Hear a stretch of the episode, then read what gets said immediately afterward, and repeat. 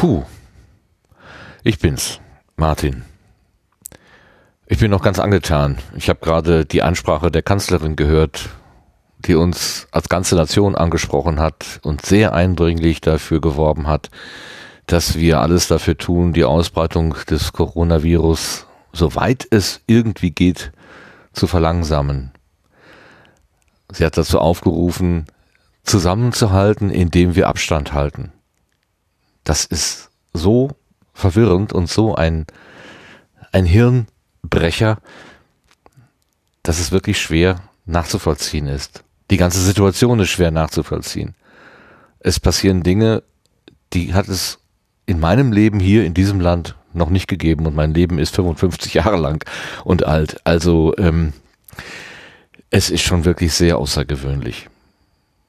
Und in ganz außergewöhnlicher Art und Weise hat sie also zum Beispiel auch aufgerufen, Medien zu benutzen und es fiel sogar das Wort Podcast. Enkel mögen doch mal vielleicht dran denken, einen Podcast für die Großeltern zu machen. Das hätte ich in einer Ansprache einer Kanzlerin niemals erwartet.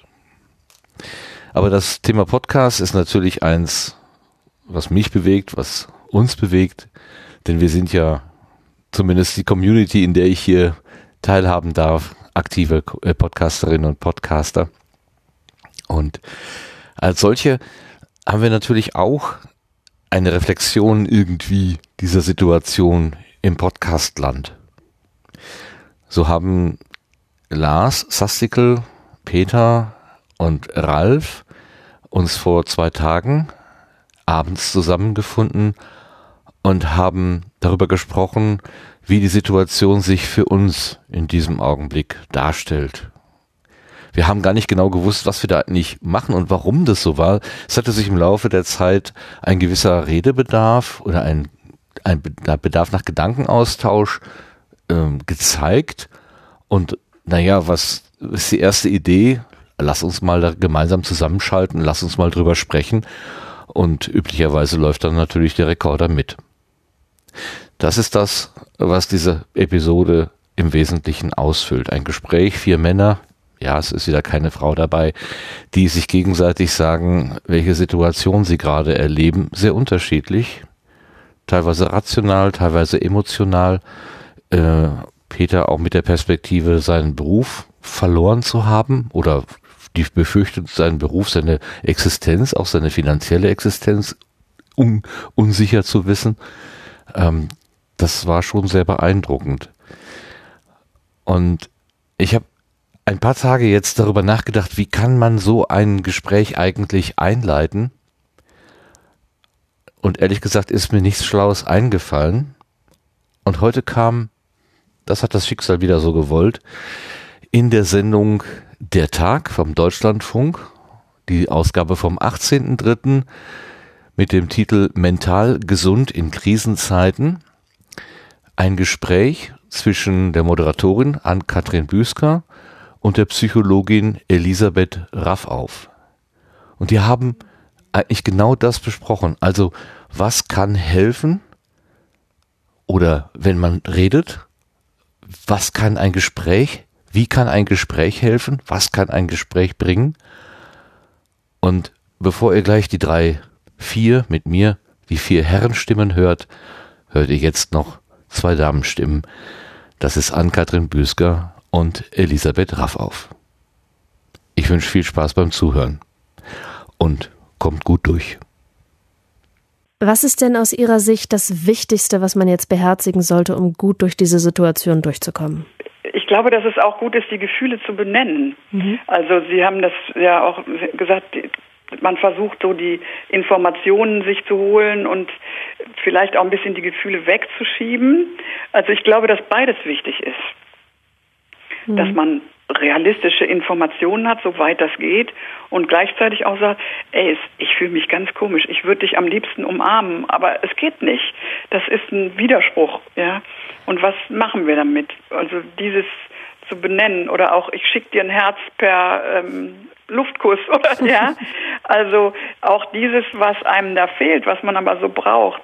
wenn man das benennen kann und sich überlegen kann, wie können wir uns das anders mitteilen, dass wir uns mögen oder dass wir gerne nah sein wollen oder dass wir Angst haben. Auch das, also das hilft schon. Fällt aber vielen Menschen auch gar nicht unbedingt so leicht, über die eigenen Gefühle zu sprechen, oder? Nee, das ist nicht so einfach. und vielleicht ist das aber auch wichtig, dass das, ja, vielleicht kann man das auch ein bisschen üben, ja, dass man sagt, okay, wenn ich die alle so in mir vergrabe, geht's mir nicht besser. Aber wenn ich mal sage und wenn ich sicher bin, die anderen fühlen ja auch. Hm. also ich bin gar nicht alleine. Heißt und vielleicht helfe ich dann auch, indem ich was ausspreche, jemandem anderen auch was auszusprechen. Das bedeutet aber, dass man sich ja unter Umständen in so einer Situation auch, indem man, ich sag mal, Ängste artikuliert, ein bisschen verletzlicher macht, als man das normalerweise machen würde.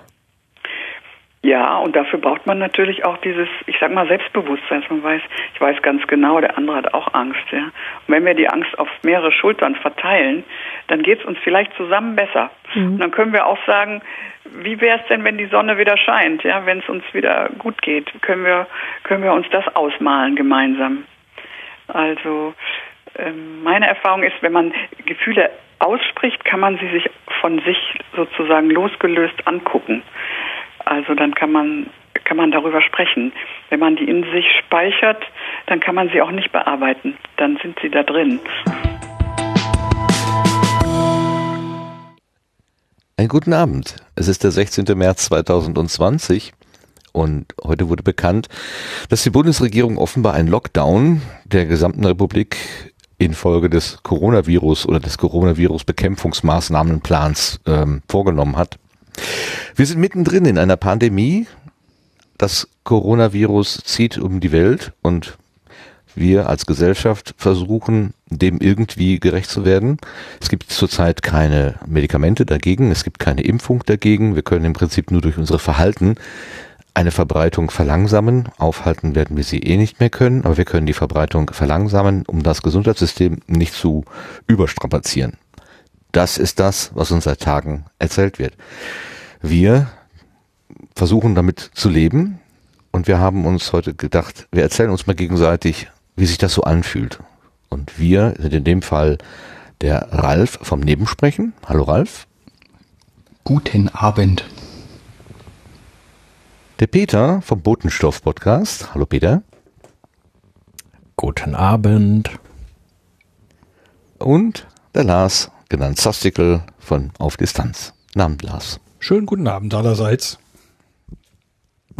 Und wo du gerade redest, Lars, erzähl doch bitte einmal kurz, wie sich das, diese Situation für dich gerade anfühlt. Ja, wie viel Zeit habt ihr? also, äh, was mir so. Ich habe nichts mehr vor heute. okay. Also, was mir die Tage immer wieder durch den, durch den, durch den Kopf geht, ist, äh, dass, ähm, auch wenn ich äh, über 40 bin, ich tatsächlich auf eine Situation stoße, die ich in meinem Leben so überhaupt auch nur ansatzweise noch nicht erlebt habe. Und ähm, was dann so, so ein kleines böses Stimmchen in mir sagt, ist, äh, dass die Apokalypse, äh, dass ich erwartet hatte, dass die Apokalypse sich irgendwie anders anfühlt und dass draußen keine Zombies sind und alles ist irgendwie anders als gedacht.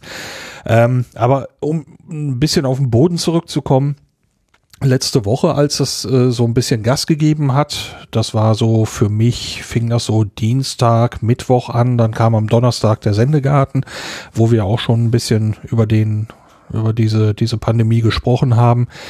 Da war ich selber so mit meinen Gefühlen total überfordert dazu, weil ich auf der einen Seite irgendwie grundentspannt bin, das kann ich gleich noch erklären, wo das herkommt, da bin ich mit meinen Gedanken inzwischen ein bisschen weiter und auf der anderen Seite mir aber über ja insbesondere ein paar ältere und kränkelnde Verwandte ziemlich Sorgen gemacht habe. Und irgendwie gab es dann am Freitag nach dem Sendegarten, also jetzt vor ein paar Tagen, ähm, so die ersten großen Einschränkungen, dass äh, bekannt gegeben worden ist, Schulen werden geschlossen und äh, dies und das. Und das hat bei mir so, so einen großen Erdungseffekt gehabt, äh, dass, mm, dass ich mehr wusste, woran ich persönlich irgendwie bin. Ähm, worauf, worauf ich, was ich gerade noch gesagt habe, eine Sache muss ich ihm erklären. Ich arbeite so oder so ziemlich viel im, im, im Homeoffice, also von zu Hause. Ähm, das heißt, die Einschränkung oder die Änderung meines, meines täglichen Lebens ähm, ähm, sind im Moment kaum messbar. Das ähm, ist ähm, eine sehr eigenartige Lage, dass ich genau weiß, dass da draußen eine ganze Menge vor sich geht und auf der anderen Seite ich sie in meinem Alltag aber im Prinzip noch nicht wiederfinde. Und äh, so war dann eben, als ich im Sendegarten gesagt habe, ich habe das Gefühl, ich mache, ich, ich, ich lebe gerade irgendwie sorglos ähm, und habe die Sorge, dass ich mir zu wenig Sorgen mache. Ähm, das ist inzwischen so ein bisschen angekommen, dass ich sage, okay, ich sorge mich insbesondere eben um ein paar Verwandte, die die eben den Risikogruppen angehört, die angehören, die also krank sind oder oder alt oder alt und krank und das hatte so jetzt in den letzten Tagen, insbesondere am Wochenende, einen ziemlich starken Einfluss, da ein paar Sachen zu organisieren und äh, auch eine Veranstaltung abzusagen innerhalb meiner Familie und so weiter.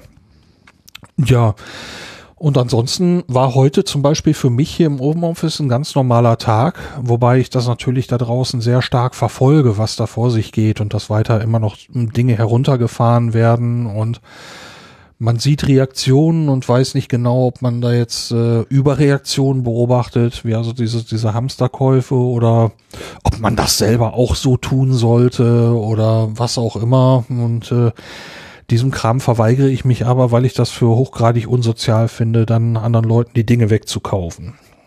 Ja. Aber das erstmal als ersten Monolog von mir. Dann gib doch den Staffelstab einfach mal weiter an den Ralf. Da ist er.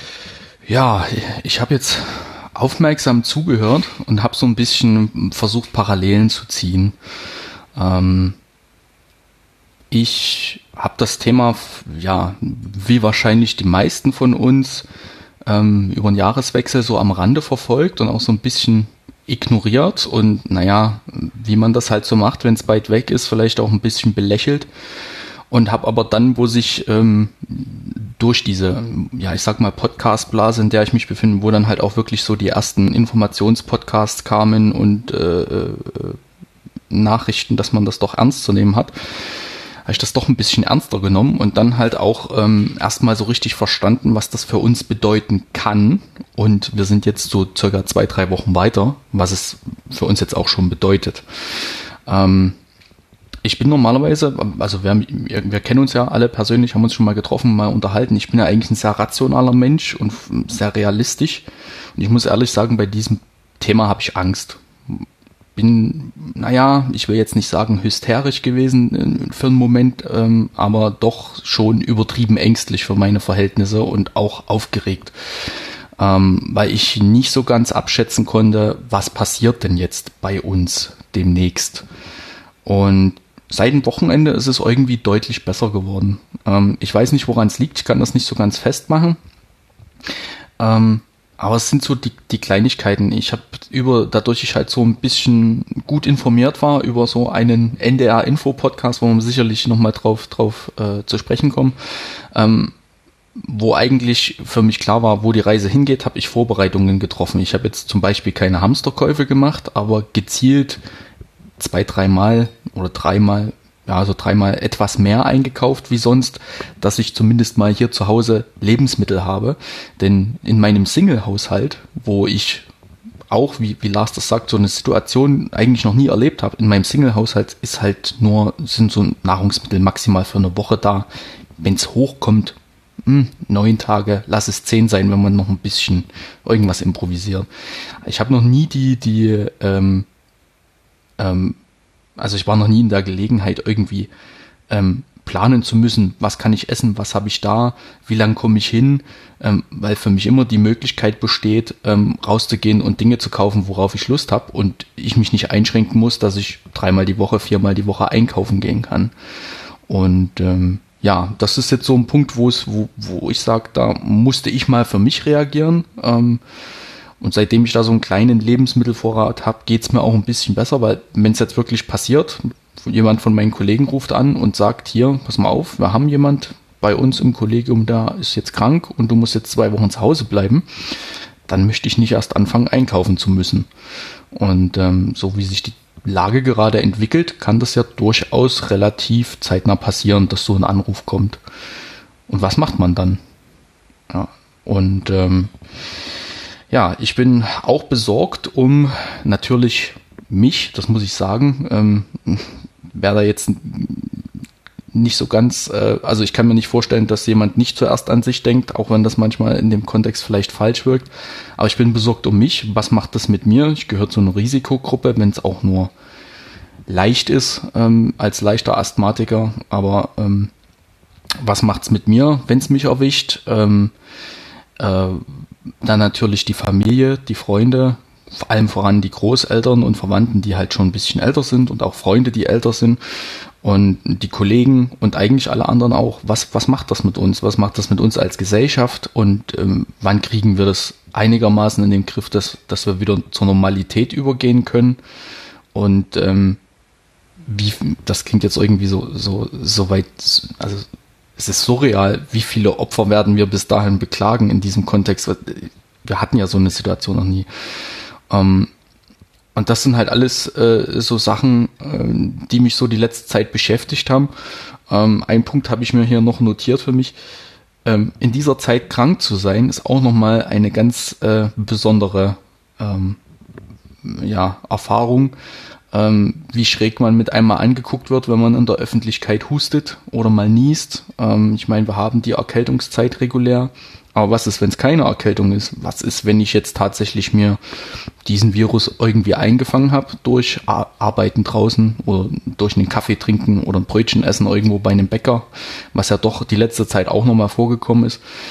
Ähm, was ist, wenn ich mir diesen Virus eingefangen habe und der ist zum Beispiel nicht positiv getestet oder negativ getestet bei mir und ich schleppe den jetzt schon die ganze Zeit mit mir rum und verteile den weiter äh, unbewusst. Also das sind alles so Dinge, die mich in letzter Zeit beschäftigt haben und ähm, auch noch ein Stück beschäftigen werden.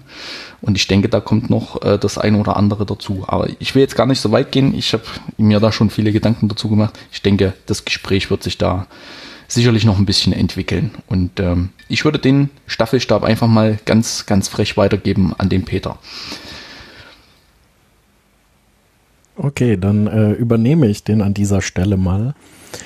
Ähm, für mich persönlich hat es vor allem zwei Aspekte. Einmal das ganz Persönliche für mich selbst. Ähm, bei mir ist es so, dass ich meinen alten Job gekündigt habe zum Monatsende, Ende März und jetzt eigentlich gerade sowieso im Urlaub bin und mir den April auch noch freigenommen habe, um im Mai dann einen neuen Job anzufangen. Und ich habe mir das ganz wunderbar ausgemalt. Zwei Monate frei, das wird super. Ich kann ein bisschen durch die Gegend reisen, ich kann Freunde besuchen, das Leben genießen und ein bisschen runterfahren. Nur war eigentlich nicht mein Plan, dass äh, alles runterfährt nebenher um mich herum, äh, sondern eigentlich wollte ich das vor allem machen und eben so ein bisschen reisen können und das Leben genießen. Und äh, diesen Plan macht Corona jetzt doch ziemlich deutlich einen Strich durch die Rechnung. Mhm. Äh, was ich sehr schade finde, weil das ja auch eine Sache ist, also sich so einen längeren Zeitraum frei nehmen, das ist im Berufsleben ja gar nicht so einfach. Das geht eigentlich vor allem zwischen zwei Jobs. Ja, aber gut, das ist mein persönliches äh, Schicksal, mit dem ich aber trotzdem leben kann. Das ist jetzt ja nichts, äh, ja, macht mich nicht unbedingt fertig, ist für mich ein bisschen blödes Timing. Aber es hat schon auch noch weitere Folgen. Ähm, mein neuer Job, den ich ab Mai machen will, ähm, ist etwas völlig anderes. Da werde oder würde ich in einem Whisky-Laden arbeiten, wo ich Tastings gebe. Und dieser Laden ist jetzt eben auch betroffen von den Geschäftsschließungen. Und das ist schon eine ziemlich heftige Sache. Also da kriege ich jetzt aus erster Hand mit, was das eben auch für so einen Einzelhandel bedeutet, der daran hängt, dass zum einen Leute zum Einkaufen kommen, aber auch, dass Leute zu Tastings kommen. Und allein am letzten Wochenende haben wir da über 50 Absagen gehabt. Und es ist einfach völlig unklar, wie lange dieser Zustand weitergeht. Und ähm, was passiert. Also was, was passiert seitens der Politik? Welche finanziellen Hilfen wird es da geben? Ähm, wie lange kann so ein Zustand überbrückt werden? Also das ist, ähm, ja, betrifft mich an der Stelle da dann auch auf einmal sehr direkt. Das ist der eine Aspekt. Das andere ist, ähm, dass sowohl meine Freundin als auch mein Bruder im medizinischen Bereich arbeiten. Meine Freundin in einer HNO-Praxis.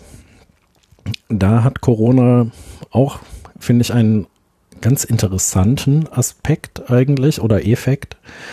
Äh, man könnte jetzt meinen, dass die überrannt werden von Leuten, aber tatsächlich ist es so, dass in der Praxis auffallend wenig los ist. Wer ernsthaft ich erkrankt ist, geht eher, ja, geht eher wahrscheinlich zum Hausarzt oder direkt Lungenfacharzt und nicht in eine HNO-Praxis. Ähm, ja, und so ist es tatsächlich. Äh, aktuell gehen nur die Leute zu Ärztinnen und Ärzten, die wirklich dahin müssen. Ähm, was einerseits ganz gut ist und ja, vielleicht unserem Gesundheitssystem insgesamt auch gut tun würde, wenn sich das so ein bisschen hält und äh, Leute eben zum Arzt gehen, weil sie müssen und nicht, weil, ja, weil es passt oder warum auch immer. Und bei meinem Bruder ist die Situation noch mal eine völlig andere. Der ist Anästhesist in einem Krankenhaus und dieses Krankenhaus hat jetzt heute angefangen, eine Fieberambulanz neu aufzubauen und äh, haben eben Leute dafür gesucht, die sich im Prinzip freiwillig melden, da an vorderster Front ähm, ja, sich zu kümmern um das, was kommen wird, vermutlich. Und das ist ähm, tatsächlich ein sehr merkwürdiges Gefühl, weil sich das für mich wirklich so ein bisschen anfühlt, als würde mein Bruder sich da jetzt eben an die vorderste Front äh, begeben. Also italienische Ärzte sprechen da schon immer wieder von kriegsähnlichen Zuständen und das gibt mir dann schon eben zu denken, wie das da ablaufen wird. Wobei der Chef meines Bruders sagt, ähm, also der ist da eben ausgestattet mit Atemmasken und Schutzkleidung und ich weiß nicht was. Also der Chef sagt, mein Bruder ist aktuell von allen im Team der am besten geschützte, weil er da an vorderster Front ist. Aber die Folgen für Krankenhäuser sind einfach jetzt auch schon enorm. Also rationierte Masken, die benutzt werden dürfen, nur so und so viele am Tag oder für die und die Prozedur darf gar keine Maske mehr benutzt werden, weil man die aufbewahren muss für dringendere Fälle und sowas. Ähm, das ist schon eine ganz schön gruselige Sache. Ja, der Umgang mit Mangel auch, den kennen wir gar nicht in dem Sinne. Zu unseren Lebzeiten Mhm, hat es das ja, nicht das gegeben stimmt. bisher. Ja. Hm.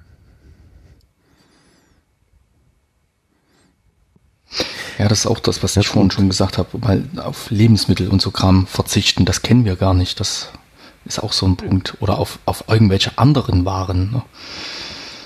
Das äh, macht man sich gar nicht so bewusst. Nein, der Überfluss oder das ständige, das, die ständige Verfügbarkeit äh, ist ja eigentlich das, was uns seit, ich weiß nicht, 40 Jahren, 50 Jahren begleitet.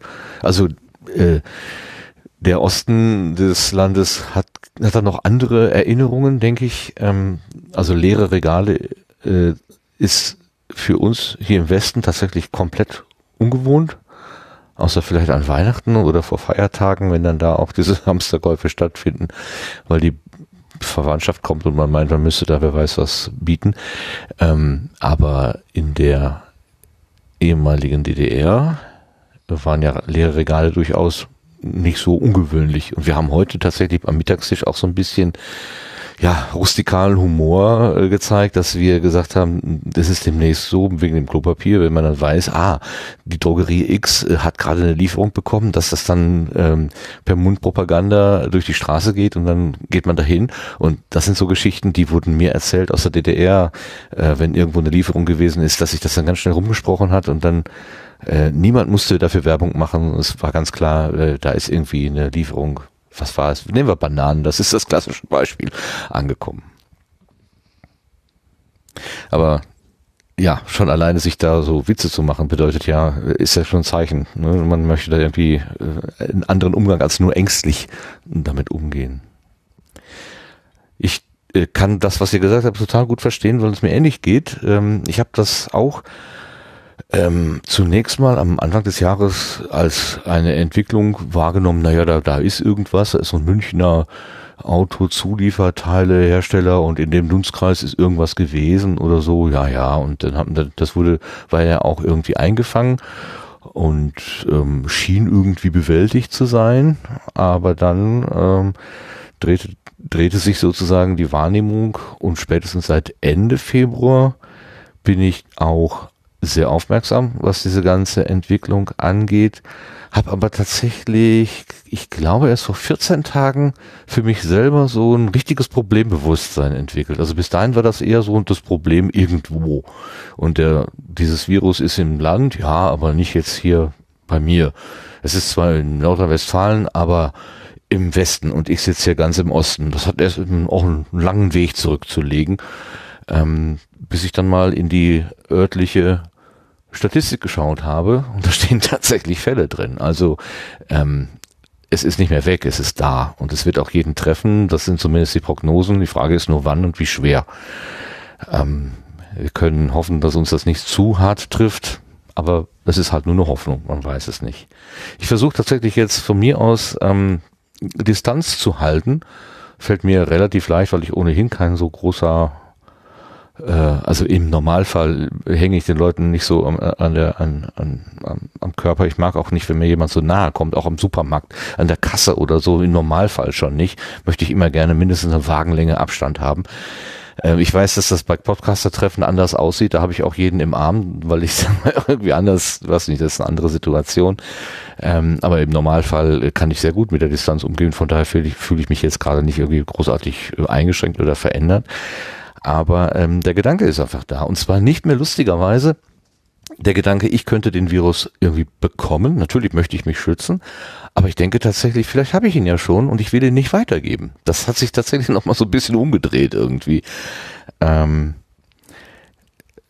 ich hoffe, ehrlich gesagt, meine, meine, meine, meine, mein Optimismus äh, kommt daher, dass ich denke, lange genug gesund durchhalten und auf eine Impfung hoffen und dann vielleicht äh, das Immunsystem über eine Impfung schulen, sodass es dann damit klarkommt, wenn die Infektion tatsächlich vorbeikommt. Keine Ahnung, ob diese Idee aufgeht. Weiß nicht. Eine echte Angst? Eine richtige Angst habe ich bisher zum Glück nicht gespürt. Weißt du, äh, Ralf, wie, wo sich die Angst hin fokussiert hat für dich? Ähm, fokussiert. Was meinst du, was meinst du damit, woher sie kommt oder wo ich denke, dass sie herkommt oder, oder auf was sie sich bezieht? Meinst du das damit? Ja, ist es die Angst ums eigene Leben, also um das eigene, um die eigene Existenz, dass sich dieses Virus tötet, beispielsweise, ganz platt gesagt. Auch. Oder ist es auch. eher also die das, Angst, das, dass also ich, ja? Also ich denke, also ohne das jetzt egoistisch zu meinen, ich habe es ja vorhin schon mal äh, so aufgezählt, also in erster Linie die eigene Gesundheit, dann die der Verwandten, dann die der Freunde, also so in dieser Abstufung Menschen, die einem nahestehen. Und aber auch, ähm, ich mache mir Sorgen um alle anderen, um uns, um unser Land, unsere Gesellschaft. Oder ich meine, das ist ja jetzt nicht nur, dass es Deutschland betrifft, es ist ja eigentlich Zentraleuropa hat ja gerade so ein massives Problem. Wie schaffen wir das? Können wir das, also können wir das schaffen? Ähm, wie schaffen wir das? Also können wir diese Aufgabe bewältigen mit den Maßnahmen, die jetzt, wo die, die zeitliche Einordnung teilweise umstritten ist, ob diese Maßnahmen was, was, was nützen und, und unsere, unsere persönliche Einschränkung, die wir jetzt ähm, der eine mehr oder weniger äh, sich da auflastet, ähm, können, können wir damit äh, das, das wirklich diese, diese, dieses Problem zeitlich verschleppen. Was anderes ist es ja nicht, ähm, dass das unser Gesundheitssystem tragen kann. Also es sind dann halt wirklich so auch ähm, von der Angst ums eigene Leben, um die eigene Gesundheit äh, und um die der, der Verwandten und nahestehenden Menschen, Freunde etc. Ähm, dann wirklich halt auch auf, auf die nächsthöhere Ebene schaffen wir das als Gesellschaft, kriegen wir das hin. Ähm, ich denke, wir bewegen uns alle in, in, in einem identischen Dunstkreis, ähm, wo die Leute darauf achten, was sie tun und äh, viel verzichten im Moment.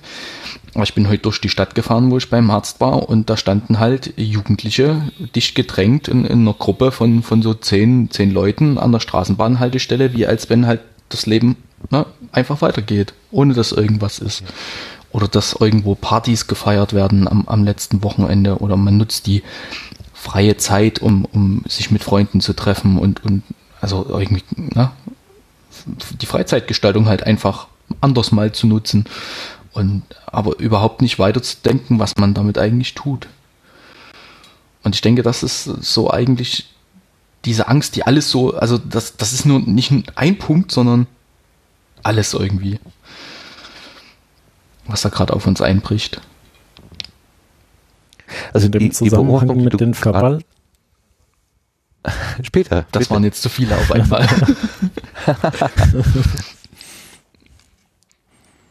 bitte, bitte. Martin, du darfst. Ach so, ich soll. Okay. ähm, in dem Zusammenhang mit den Verhaltensweisen habe ich auch noch einen, fand ich ganz interessanten Tipp heute gelesen. Im Prinzip, die meisten Leute verhalten sich etwas anders und zwar nach dem Motto, dass sie sich nicht anstecken wollen. Sinnvoller wäre es, dass sich alle Leute so verhalten, dass sie andere nicht anstecken wollen. Also, dass man vom Verhalten her letztlich so tut, als wäre man selber schon infiziert, hält aber bewusst den Abstand zu anderen Leuten. Und das würde dann auch dazu führen, dass zum Beispiel auch private Kontakte eher noch äh, wirklich abgesagt werden und sowas nicht geschieht. Und das ist vielleicht ähm, ja das sinnvollere Vorgehen, um die Pandemie noch etwas einzugrenzen. Mhm. Was ich ergänzen wollte, war, dass ich äh, die Beobachtung, die Ralf geschildert hat, dass zwischen der äh, Welt, die ich so per Twitter und äh, im, im direkten Austausch oder so wahrnehme und der Welt, die ich hier draußen in der Umgebung sehe, tatsächlich auch so, ein, so einen eklatanten Unterschied wahrnehme. Ich war, bin heute, bin zur Arbeit gefahren. Wir haben noch kein Homeoffice irgendwie eingerichtet. Von, ich weiß nicht, ob es noch kommen wird. Also ich gehe erstmal davon aus, dass ich auch ähm, die nächsten Tage ins Büro fahren werde und hatte eigentlich erwartet, dass die Straßen menschenleer sind irgendwie, weil ja keine Schule ist und viele auch zu Hause bleiben können. Äh, nichts davon. die Straßen waren voll. Ähm, und auch ich habe so, so Menschengruppen gesehen und auch auf der Arbeit selber Kolleginnen und Kollegen dicht gedrängt, wo ich dann auch sagte, ihr müsst doch zwei Meter Abstand halten, das wisst ihr doch. Ach ja, äh, da wurde noch so gewitzelt, ja, der, der Typ ist ja äh, kürzer als zwei Meter, das reicht ja dann, wenn ich das irgendwie, äh, äh also da wurde die Körperlänge äh, genommen, um dann das Maß irgendwie zu definieren. Also alles witzig, aber eigentlich komplett unsinnig. Ähm, das habe ich alles, alles nicht so richtig begriffen und ähm, ich, ich fühle mich so ein bisschen da als so ein, so ein Geisterfahrer, weil ich tatsächlich Abstand halte von den Kolleginnen und Kollegen ähm, und aber erlebe, dass das von anderen überhaupt nicht so gemacht wird. Heute war wieder so eine Arbeitsgruppe, die haben zu viert oder zu fünft in so einem winzigen Raum gesessen, wo ich auch gedacht habe, was habt ihr, guckt ihr nicht, äh, äh, informiert ihr euch nicht bitte? Aber die Krönung war dann, als ich heute Morgen den, äh, den Sprecher, auch den Professor hm, vom, äh, vom Robert Koch äh, Institut bei seiner täglichen, bei seinem täglichen Update hörte, wo er dann auch sagte, bitte vermeiden Sie jetzt Corona-Partys zu feiern. Weil es tatsächlich Menschen gibt, die sagen, ach, die Clubs sind zu, ja, dann kommt alle ja. zu mir, wir feiern bei mir die Party. Und da, da, da bin ich komplett sprachlos. Ich verstehe nicht, warum Menschen das Problem nicht verstehen. Das ist Begreife ich nicht. Ich glaube, dass viele, ähm, wie soll ich das sagen, ohne dass es beleidigend klingt? Ich glaube, viele sind so, optimistisch, naiv, ich weiß nicht, was das richtige Wort ist. Die denken halt einfach, ach, mich wird's schon nicht treffen, wie bei vielen anderen Dingen auch. Ähm, vielleicht ist es halt bei mir nicht so schlimm. Es gibt ja diese milden Verläufe. Ich habe zum Beispiel vorhin ja. zufällig ein, ein, Video gefunden von, von dem Thomas Sattelberger, da ist mittlerweile wohl ähm, Mitglied des, des Bundestages oder was oder irgendwie und hat sich jetzt auch bei einem Kollege infiziert. Da gibt halt jetzt jeden Tag per Video so ein Update. Da, das sieht aus wie, ein, wie das blühende Leben. So und mhm. ähm, das wirkt jetzt, wirkt jetzt, ja, ist ganz harmlos, wenn es mir auch so geht. Ja, ist ja, ne, ist ja nur leichte Grippesymptome, hört man immer. Was ist, wenn es das nicht ist? Viele Fälle, die dann beatmet werden müssen, darum geht's ja, die wirklich intensiv ja, betreut werden müssen, dass sie überleben können. Auch junge Menschen. Ähm, und die dann halt aufgrund der Menge, die es gibt, ähm, gar nicht mehr betreut werden können. Viele machen sich das gar nicht bewusst. Also ich weiß nicht, habt ihr die, die Berichterstattung aus Italien zufällig verfolgt? Oh ja. Ähm, also oh ja. ja, ich habe einen Beitrag gelesen und habe mir gedacht, alter Freund, wenn uns das erwartet, dann haben wir hier wirklich ein richtiges Problem. Ja. Und wir waren, was sind wir, Italien und voraus? Neun Tage? Oder ja, Italien ist uns neun Tage voraus, so rum. Wir sind neun Tage hinter, hinterher. Wo ich dann so gedacht ja, habe, Anfang letzter Woche, wo dieser Arzt da berichtet hat, ähm, dass die mittlerweile entscheiden, wer leben darf und wer nicht. Da habe ich so gedacht, okay, das ist jetzt nächste Woche Montag, Dienstag, Mittwoch, wenn das dann bei uns diese Zustände hat. Ich möchte das nicht erleben. Und ich möchte äh, eigentlich niemand diese Last irgendwie auf die Schultern legen, also gerade die Ärzte, die dann entscheiden müssen, wer leben darf und wer nicht. Ich glaube, die werden ihres Lebens nicht mehr froh, wenn die das einmal haben tun müssen. Weil ich glaube, das macht man nicht so einfach und das steckt man auch nicht so einfach weg. Das ist eigentlich, das ist, also das ist auch das, was mich so erschüttert an dieser Geschichte, dass es, dass es solche Ausmaße annimmt.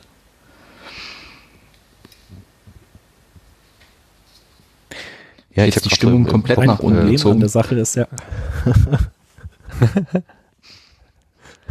also mein, mein Gedankenbeispiel war gerade, ich fahre mit einem Reisebus, wo 80 Leute drin sitzen und ich weiß genau 20 Prozent ähm, äh, kommen nicht wieder zurück. Das ist wirklich, das ist schon wirklich gruselig. Mhm. Also ich finde es sehr, sehr anschaulich. Und ein weiteres Problem an der Sache. Ich wünsche mir den kleinen grünen Knopf, den man drücken kann, um eine ja. Redeabsicht äh, ankündigen zu können oder sowas. äh, Lars, du darfst. Nee, ja, mach mal weiter, Peter, und danach übergibst du einfach an mich. Okay. ähm, ein Pro oder ein großes Problem an der Sache ist ja auch, dass es ja nicht so, also es ist ja nicht so, als würde dank Corona nichts anderes mehr passieren, als wären alle Krebskranken geheilt, als würde es keine Autounfälle mehr geben und so weiter. ähm, Schön wär's. Das ist auch das, was, ja, ja. richtig. Ähm, aber das Gesundheitssystem muss eben irgendwie am Laufen gehalten werden, um sich auch um andere Fälle noch kümmern zu können. Und das ist irgendwie bei manchen Leuten auch außen vor gelassen. Es geht eben nicht nur um die Leute, die Corona haben, es geht auch um Leute, die andere Erkrankungen haben. Und auch insofern sollte man überlegen zurzeit, wenn man sein Leben einschränkt, ähm, man kann gerne Waldspaziergänge machen, ob es jetzt die richtige Zeit ist, äh, mit dem Mountainbike endlich mal auszuprobieren, diesen schwierigen Sprung zu meistern, ähm, ja, das ist vielleicht nicht der richtige Zeitpunkt. Ja, ja, gut. Und genau. dahingehend mhm. habe ich heute gelesen, gibt es sogar Überlegungen, äh, natürlich eher in anderen Ländern, ähm, zum Beispiel Geschwindigkeitsbegrenzungen einzuführen. Autobahntempo 100, Landstraße 80 statt 30, einfach um da auch die Zahl der Verletzten äh, zu reduzieren, um damit das Gesundheitssystem zu entlasten. Und das kann man dann auch langfristig beibehalten. Also die Geschwindigkeitsbegrenzungen. das, ja, das wäre auch so eine leise Hoffnung, die ich dabei dann auch noch hätte. Ähm, aber wahrscheinlich wird es genau deswegen in Deutschland nicht passieren. Ja, aber mal ganz ehrlich, wir sind jetzt an einem Punkt, ich, ich kriege gerade rein, ob, obwohl Lars noch was sagen wollte, wir sind jetzt gerade an einem Punkt, wo wir uns wirklich mal an Dinge halten müssen und nicht immer nur diese Empfehlungen haben. Ähm, das ist ganz interessant, was es halt jetzt auch mit uns als Gesellschaft macht. Weil wir haben noch nie solche Auflagen erlebt. Ich kenne das, also ich kenne das gar nicht und ich bin wahrscheinlich hier der Jüngste in der Runde. Davon gehe ich zumindest mal aus. Ähm, das wird noch interessant. Hast du uns gerade ich alt hab genannt? ich Ich habe in jetzt der einfach mal nur noch geschätzt. die rein Tuberkulose-Untersuchung, wo wir einfach äh, durchleuchtet wurden, ob wir, ob wir das wollten oder nicht, da wurde gar nicht nachgefragt. Und diese, äh, diese Impfung, die, wo man so mit so einem Messerchen in der, in der Schulter so reingeritzt hat. Was war das denn noch? ich wollte gerade fragen, die Pockenimpfung. Pocken, Ja. Polio. Nee, Pocken war das. Nee, genau. Po Pocken. Ja. Polio auch. Also dann, Pocken, da ja. gab's da den Zuckerwürfel. Also äh, ist so, sagen wir mal so, staatliche Zwangsmaßnahmen wie du musst dich äh, durchleuchten lassen, du musst diese Impfung annehmen und so weiter, habe ich noch erlebt. Und äh, in, und das hat ja, aber dann irgendwann ist ja quasi die Freiheit des Einzelnen noch wichtiger genommen worden und die Unversehlich, Unverletzlichkeit äh, des, des Körpers. Deswegen gibt's das ja so gar nicht mehr. Ich glaube, jetzt gibt's wieder eine verpflichtende Masernimpfung, aber die ist relativ neu. Ja, Und Zwangsmaßnahmen. die wird ja. es geben. Ich glaube, ab nächstem Jahr die verpflichtende Masernimpfung. Und das war jetzt auch so ein, ähm, ja, ein bisschen Ironie der Geschichte. Die äh, Demo der Impfgegner gegen die Masernimpfpflicht ist äh, abgesagt worden aufgrund des Coronavirus. ja. ja, nur- Ironie. Machst genau, du nix. Ironie. Äh, Nee. Was machen denn, denn die Impfgegner, Also wenn es tatsächlich eine. Impfung gegen Corona gibt? Na gut. das wäre eine, eine interessante Frage. Frage, ja. Also wir hatten ja jetzt so, ein- so ein paar Sachen ähm, mit der Überlastung des Gesundheitssystems angesprochen und so weiter, dass das es, ähm, zu vermeiden gilt. Das ist ja im Moment dieser Flatten the Curve äh, Hashtag sozusagen. Das heißt, wenn wir also jetzt die Geschwindigkeit der Ausbreitung ähm, niedrig halten, dass man eben unter der Kapazitätsgrenze des Gesundheitssystems bleibt. Ich finde, dass es eigentlich anschaulicher kaum geht. Ähm, möchte da aber so, weil gerade habt ihr so ein bisschen über Unverständnis, äh, Unverständnis geäußert über Menschen, denen ihr begegnet seid, denen, die ihr gesehen habt. Ähm, für mich war so der der absolute Fassungslosigkeit-Moment gestern Nachmittag, wo ich mit einer Tante sprach, äh, selber nun jetzt äh, nicht gerade jüng, jüngstes Baujahr. Ähm, die also äh, sehr vehement eben sagte, dass die ganzen Maßnahmen im Moment die Gesellschaft kaputt machen und die Geschäfte kaputt machen und alles kaputt machen und dass das sowieso alles übertrieben ist und großer Blödsinn. Ähm, wenn man jetzt noch ein bisschen, wenn ich jetzt einen Fakt sage, dann äh, kn knallen die Sicherungen durch. Diese Frau hat einen Sohn, der vor, ich glaube, drei oder vier Wochen ungefähr muss es gewesen sein, äh, eine Krebsdiagnose bekommen hat. Dieser Mann braucht das Gesundheitssystem und er wird es dringend brauchen zu einem gewissen Punkt. Es, es, es, es ist unumgänglich, dass man sich um diesen Menschen kümmert. Und seine Mutter peilt nicht, um was es geht bei diesem ganzen Thema. Und sie will da auch nicht wirklich drüber reden, sondern sie, die, Rea- die verleugnet die Realität und sagt, es macht die Gesellschaft kaputt und damit basta. Und natürlich gehe ich hier hin, obwohl ich nicht hier sein sollte. Also ich hatte gestern einen, einen etwas streitbaren Nachmittag. Ähm, äh, der mich auch sehr runtergezogen hat, weil äh, es, es wurde eben eine, eine Familienfeier abgesagt und die Leute sind da trotzdem aufgelaufen. Ähm, also es sollte eigentlich bei einer Gastronomie eine, eine größere Feier stattfinden, die wurde abgesagt und dann sind die Leute halt bei, ich sag's mal einfach so, bei meinen Eltern zu Hause aufgelaufen. Zwar nicht alle, aber einige. Und das war nicht die Idee. Ich, ich sag's einfach, was ich glaube ich im Sendegarten auch schon gesagt habe. Mein Vater ist totale Risikogruppe.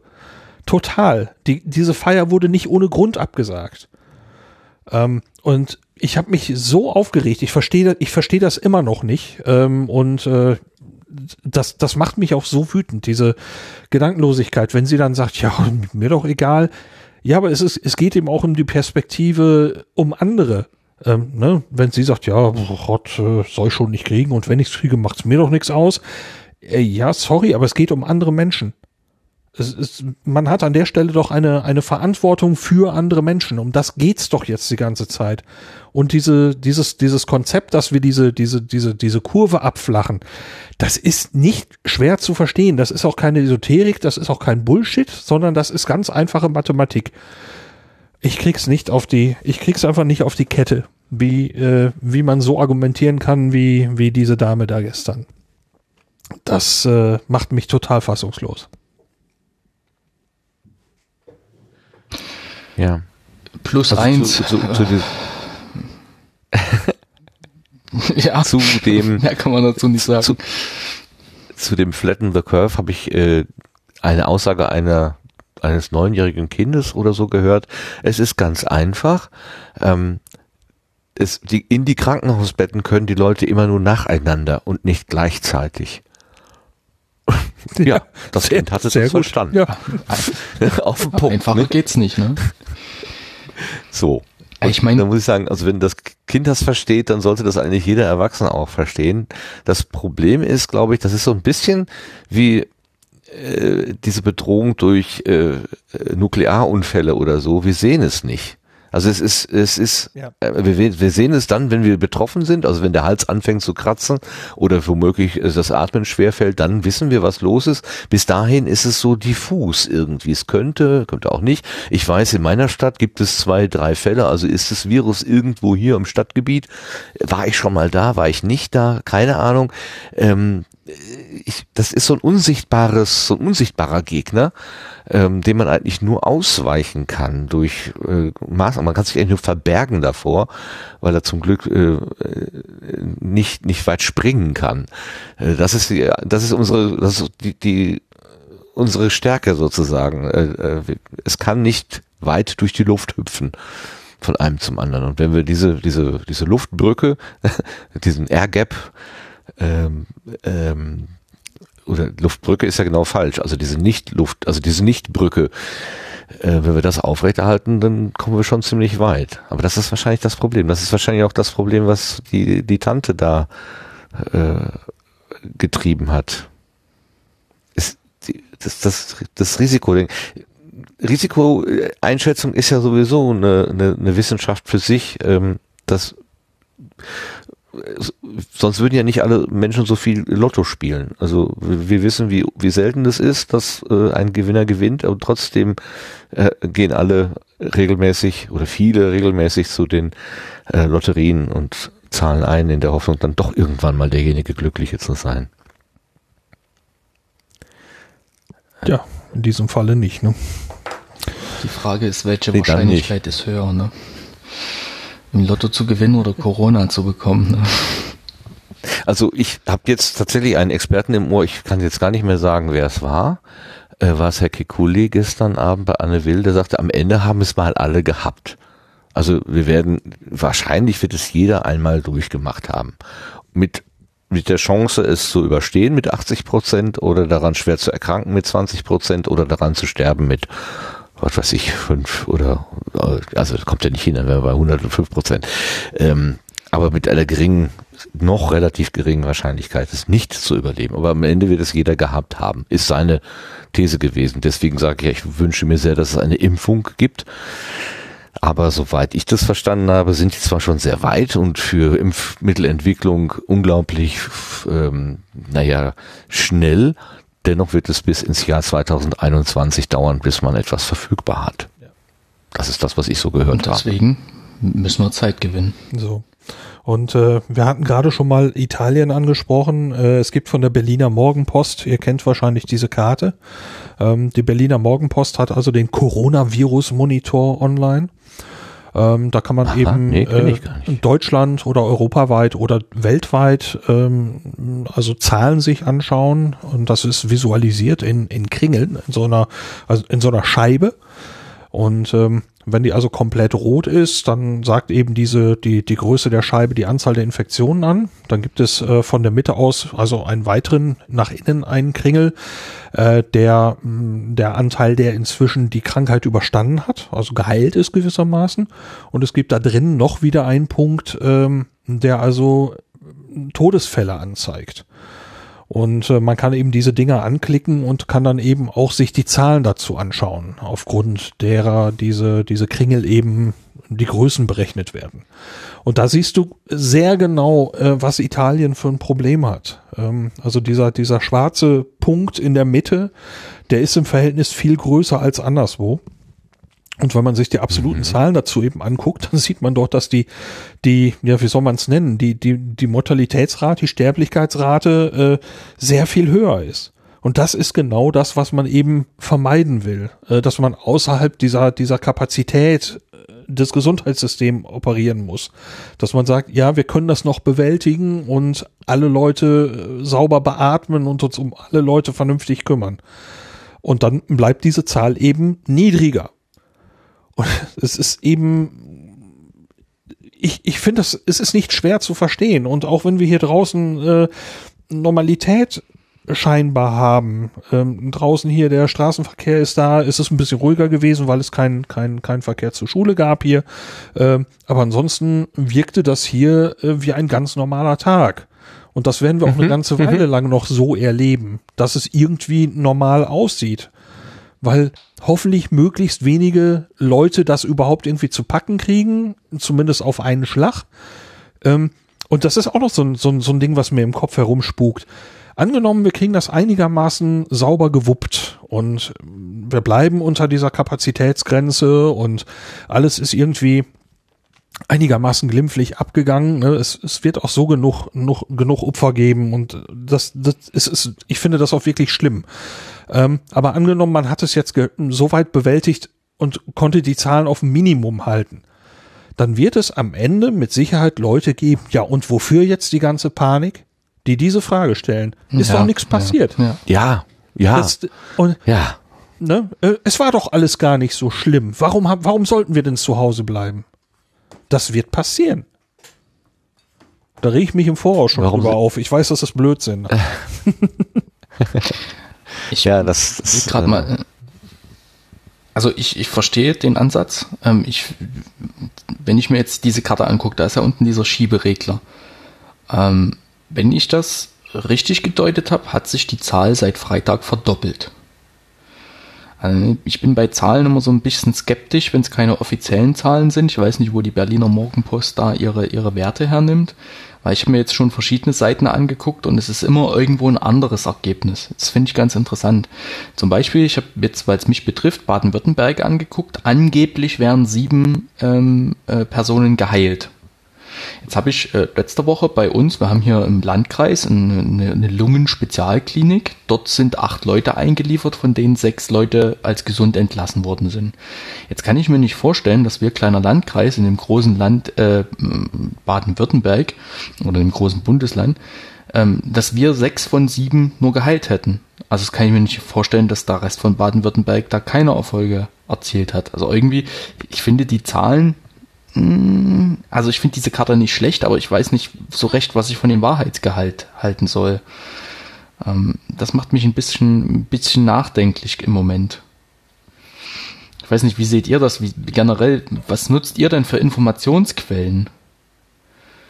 Also ähm, die Zahlen der Berliner Morgenpost werden in einem Artikel bei Heise Online ähm, auch erklärt und dort wird es als eine der aktuellsten Quellen genannt. Äh, das Robert Koch Institut mhm. hängt demnach noch ein bisschen her wegen des Meldesystems, ähm, weil durch, ich glaube, durch ja den Aufbau mit den Bundesländern äh, gibt es halt so einen, einen etwas blöden Prozess, wie die Zahlen dann alle durchgemeldet werden. Teilweise noch ähm, ja äh, mit Fax und die werden dann wieder eingetippt und was weiß naja, ich alle für ein Blödsinn.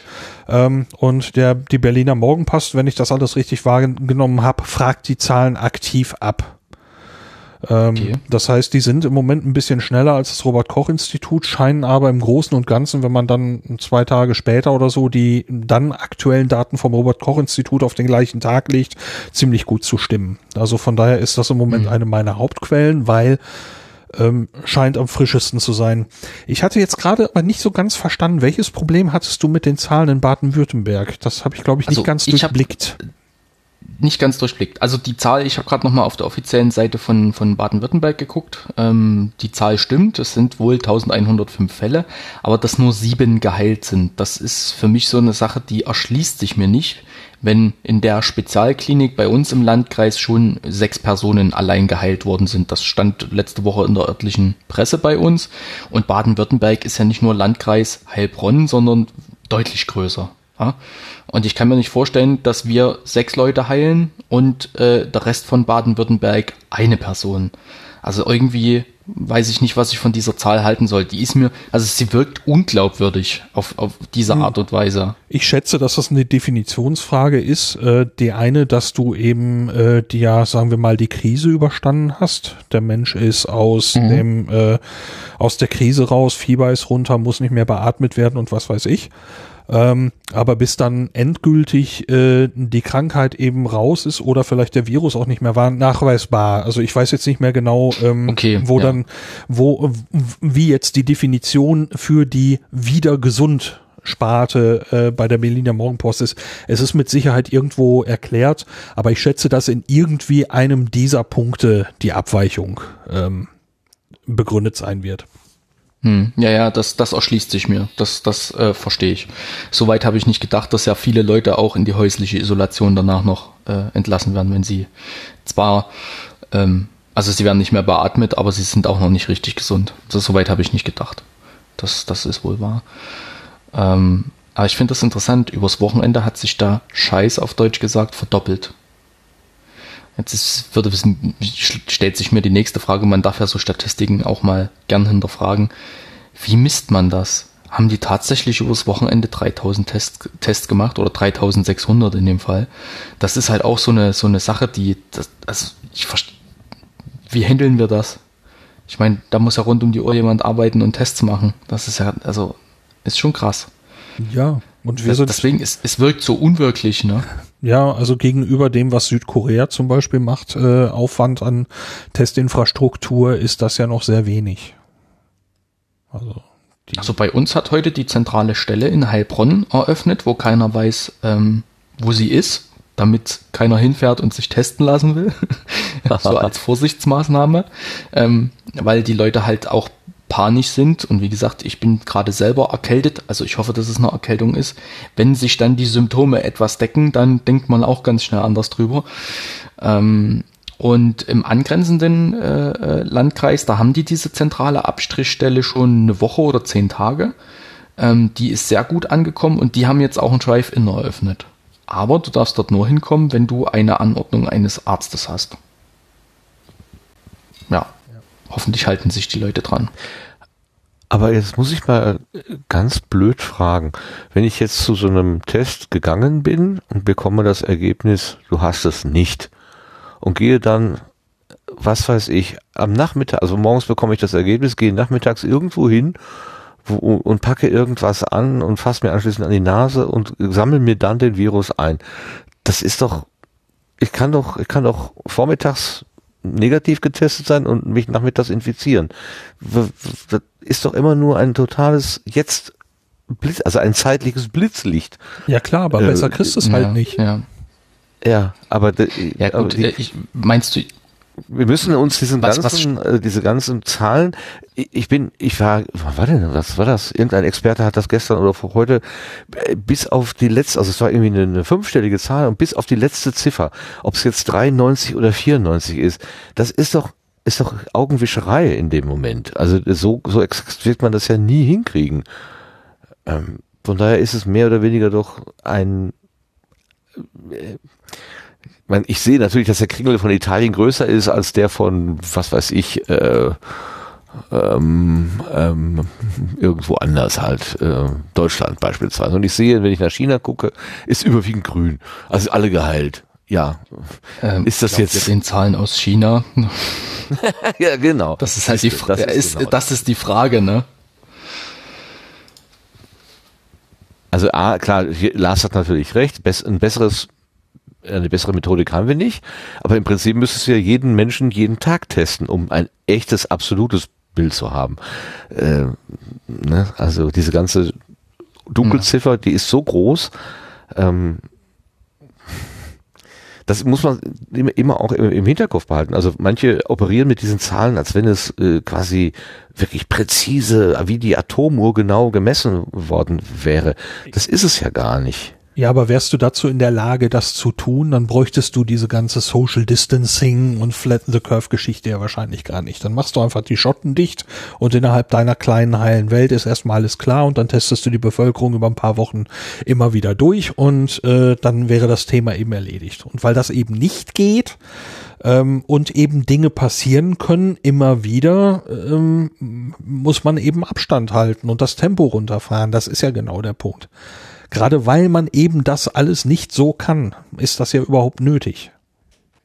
Ja, ja, ja. Äh, was, was ich nur noch habe, ich habe einen totalen Vorbehalt diesen Zahlen gegenüber. Also mit, äh, dass eben nicht diese Präzision äh, darstellen. Also sie geben die Wirklichkeit verzerrt oder oder mit mit mit Verzögerung da oder wie auch immer. Naja, ist also die Toten kannst du hinterher zählen, ja klar. Die schwarzen Punkte werden natürlich äh, sicher sein, aber die anderen naja, die anderen sind insofern sicher, dass du sagst, ja, das sind bestätigte Fälle. Das sind ja jetzt keine Verdachtsfälle, sondern bestätigte Fälle. Äh, Verdachtsfälle wäre größer. Also diese sind ja, sind ja bestätigt. Das heißt, wirklich diagnostiziert. Ja, aber doch nur, weil da ist ein, ein Mensch, der sagt, ich habe Halskratzen und ich lasse mich mal vorsichtshalber testen. Ja, natürlich. Da ist ein anderer Mensch, der sagt, ich habe Halskratzen, was juckt mich das? Ich, bleib, ja, ich mache einfach weiter. Ich, ich sage ja, die andere Zahl wäre größer, ganz klar. Und äh, wenn wir absolut wüssten, wer es hat, das ist ja der Punkt, was ich gerade meine. Wenn, wenn, wenn wir wüssten, wer es hat, dann würde man sagen, so, bitteschön, du gehst bitte hier zwei Wochen rein und du kriegst auch Klopapier und Nudeln, keine Sorge. Aber ähm, ähm, wir halten mal eben Abstand zu dir und dann äh, wir sehen dazu, wir sehen zu, dass du dich, äh, dass, dass um dich gekümmert wird. Und alle anderen, die eben nichts haben, können in dem Moment normal weitermachen. Und nach ein paar Wochen ist die Sache dann mehr oder weniger ausgestanden, weil du die Ausbreitung aufgrund von absolutem Wissen komplett äh, eindämmen kannst. Aber das kannst du eben nicht. Und das ist ja der Punkt. Gerade weil wir nicht wissen, was da draußen eigentlich alles los ist und das Ganze eben mit Verzögerung, Inkubationszeiten, tralalala, ähm, passiert, ähm, müssen wir aufpassen. Das, das hängt ja direkt ja. zusammen. Ja, aber es ist losgelöst von den Zahlen. Das meine ich. Äh, ja, das, von, du, dies, glaub, diese Karte meinen, zeigt, die, die, Karte zeigt nicht den aktuellen Stand an Anzahl Infektionen. Ja. Das ist ganz klar. Hm. Genau, ja. so. Ich kann Deswegen, euch ja gerne gern äh, mal die Geschichte ich, erzählen, äh, die ich die letzten Wochen durchgemacht habe. Aber erzählt ruhig weiter. Ja, erzähl. Nee, äh, ich habe dich unterbrochen. Entschuldige. Nein, ich wollte nur zu Ende bringen, weil ähm, du fragtest, wie informiert ihr euch? Äh, wo holt ihr eure Zahlen her? Ich gucke mir tatsächlich gar keine Zahlen an. ich weiß nicht, ich überlasse das den Experten, die können das besser einschätzen. Hm. Ich würde da jetzt große und kleine Kringel sehen und immer im Hinterkopf haben, naja, das ist das, das ist äh, das, was die das Messsystem hergibt, aber das ist mhm. nicht die Wirklichkeit und ähm, da muss man, glaube ich, so viele Nebenbedingungen noch reindenken, um das wirklich sinnvoll zu interpretieren. Das schaffe ich ohnehin nicht. Also ich verhalte mich jetzt einfach so, als ähm, also als, das, als wenn die Menschen, mit denen ich zu tun habe, infiziert sind und ich nicht oder andersrum. Ich bin infiziert, die anderen nicht und ich versuche einfach diese Lücke zwischen den, äh, zwischen mir und den, den anderen so groß zu halten, dass egal was es ist, wie, wie die Situation ist, dass einfach nichts passieren kann.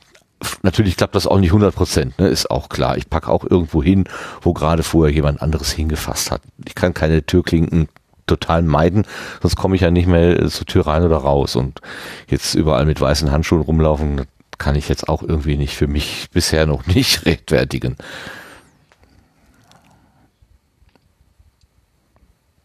Gut, Ralf, du wolltest noch was ergänzen. Ja, ich kränkel ja schon ein paar Tage und das ist in dieser, dieser hm. Zeit ähm, schwierig.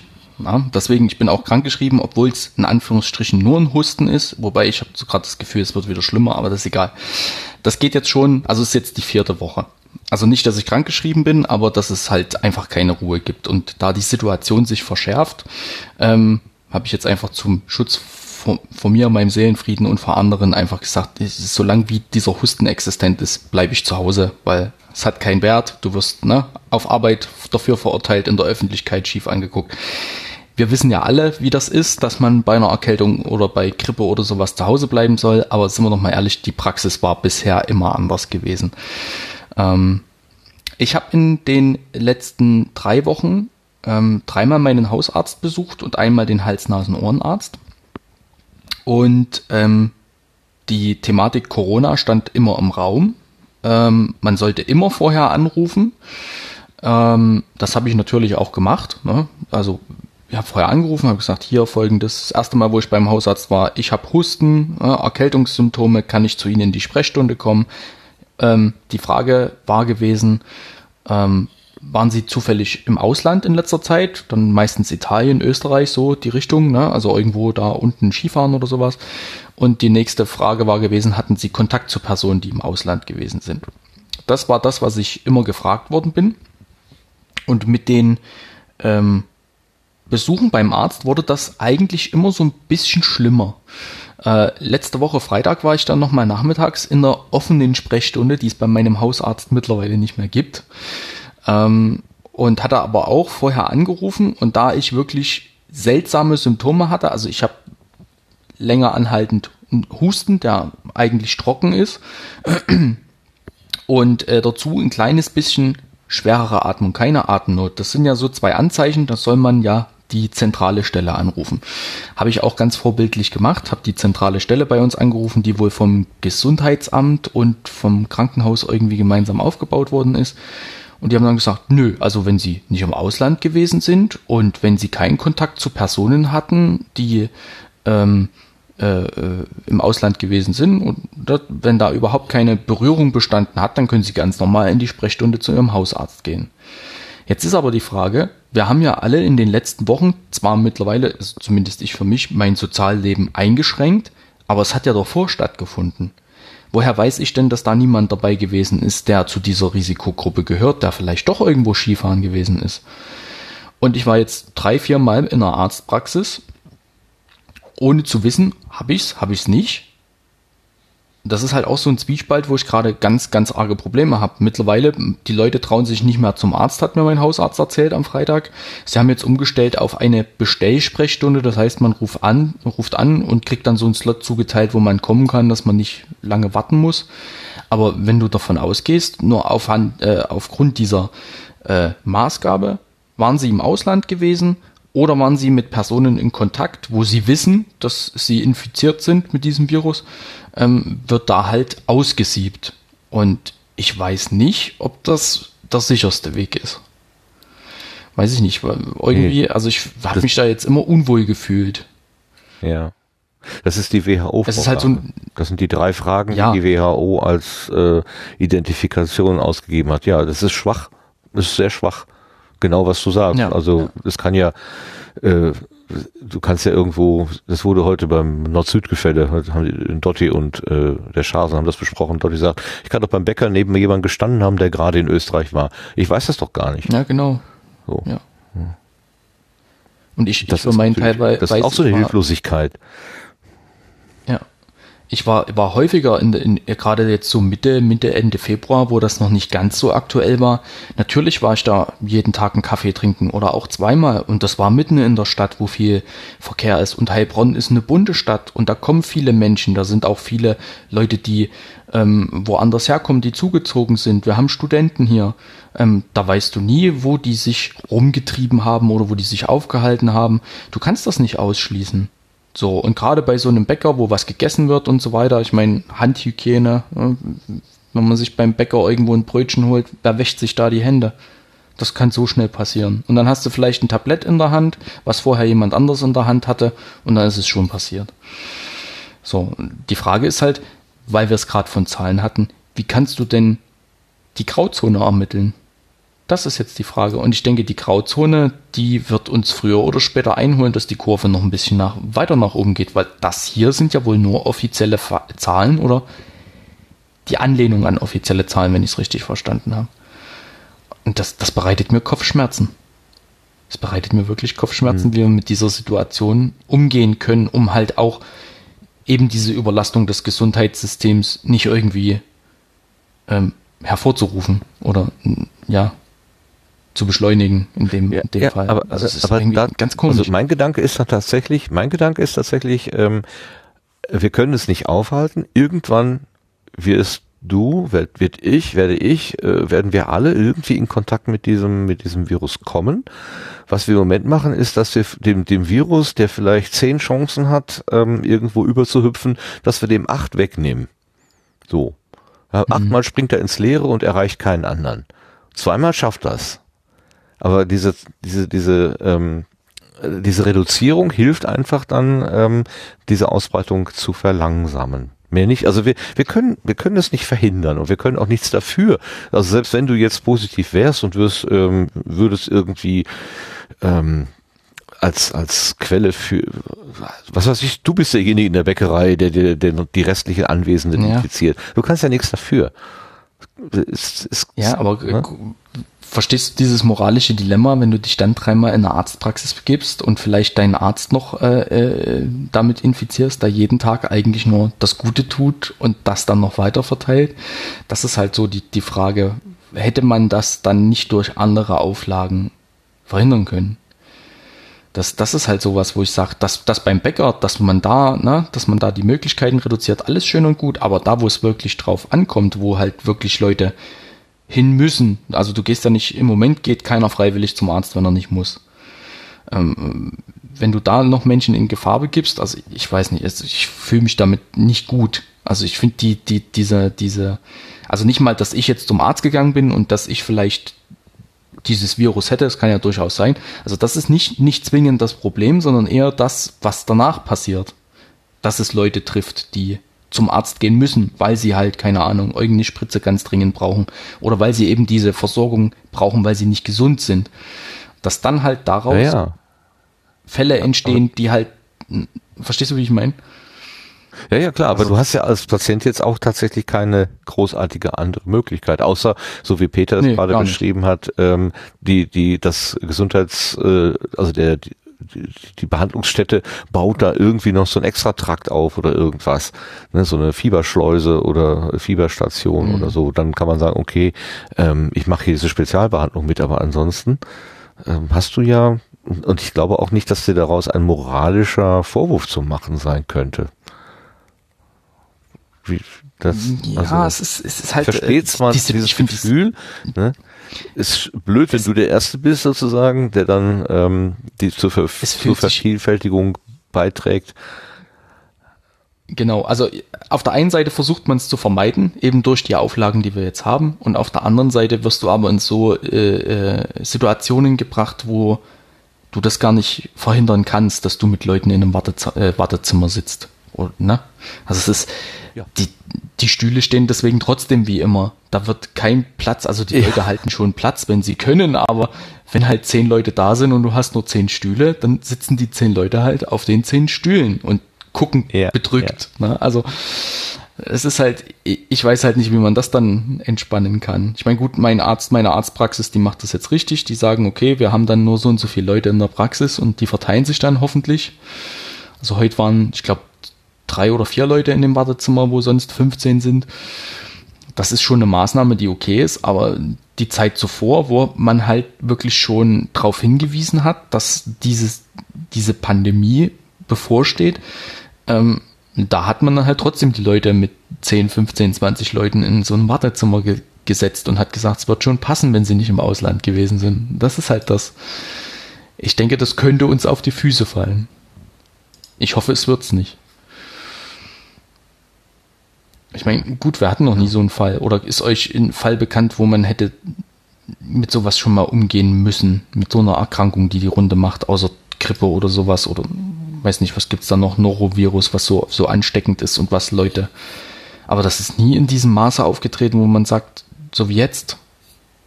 Also ist irgendwie, also ganz komisch. Naja, das, das Besondere ist halt, dass unser Immunsystem dafür überhaupt keine Erfahrung hat. Also wir sind alle, wie Herr Drosten sagt, wir sind alle naiv. Wir sind alle, dem Virus gegenüber sind wir alle wie Kinder.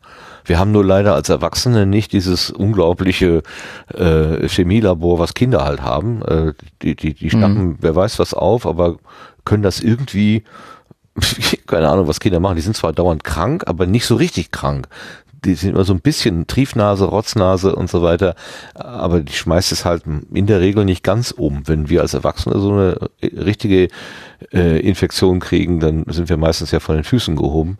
Und trotzdem können wir dann darauf hoffen, dass unser Immunsystem irgendwie in alten Archiven nachguckt und sagt, hm, warte mal, da war doch mal was.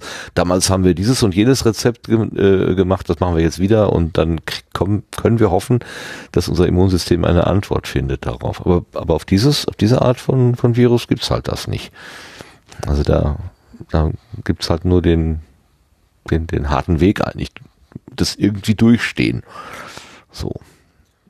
Nee, das hat es so noch nicht gegeben. Also glaube ich, wüsste ich nicht. Naja, 2002, 2003 gab es die SARS-Pandemie, die äh, auch weltweit äh, durchgeschlagen ist, allerdings eben nicht mit solchen Fallzahlen wie jetzt äh, und bei uns in unserem Alltag nicht so äh, so angekommen ist, aber das war auch schon eine eine Pandemie mit äh, Todesfällen und Vorsorgemaßnahmen und äh, so. Das äh, wurde nur eben hat uns aus verschiedenen Gründen nicht erreicht. Aber so ganz neu ist die Thematik ja jetzt nicht.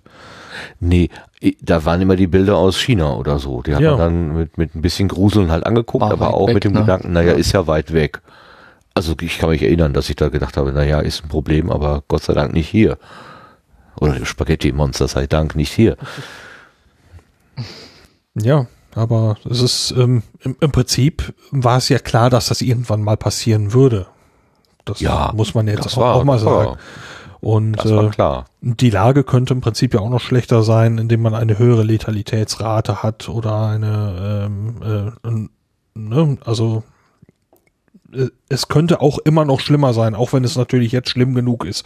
Ich will auch nichts verharmlosen, auf, auf keinen Fall bitte so verstehen. Ja, aber ja. Ähm, ne, das ist aber so. Ne? Wir wissen ja auch noch nicht, wie sich bei uns entwickelt oder weltweit. Nee, nee. Das ist ja, das ist ja auch nochmal so ein Punkt. Also wir können ja jetzt ne, noch nicht sagen, ja, wir, wir kriegen das alles und das wird alles. Das wissen wir ja noch nicht. Also es kann ja durchaus auch noch deutlich schlimmer werden, wie das, was, was jetzt uns angeblich bevorsteht. Also ich hoffe das nicht. Aber es kann ja sein, dass alle streng sind und wir der Situation gar nicht Herr werden. Das beruhigt jetzt nur bedingt, ich weiß, aber dieser Tatsache muss man auch mal ins Auge blicken. Ja.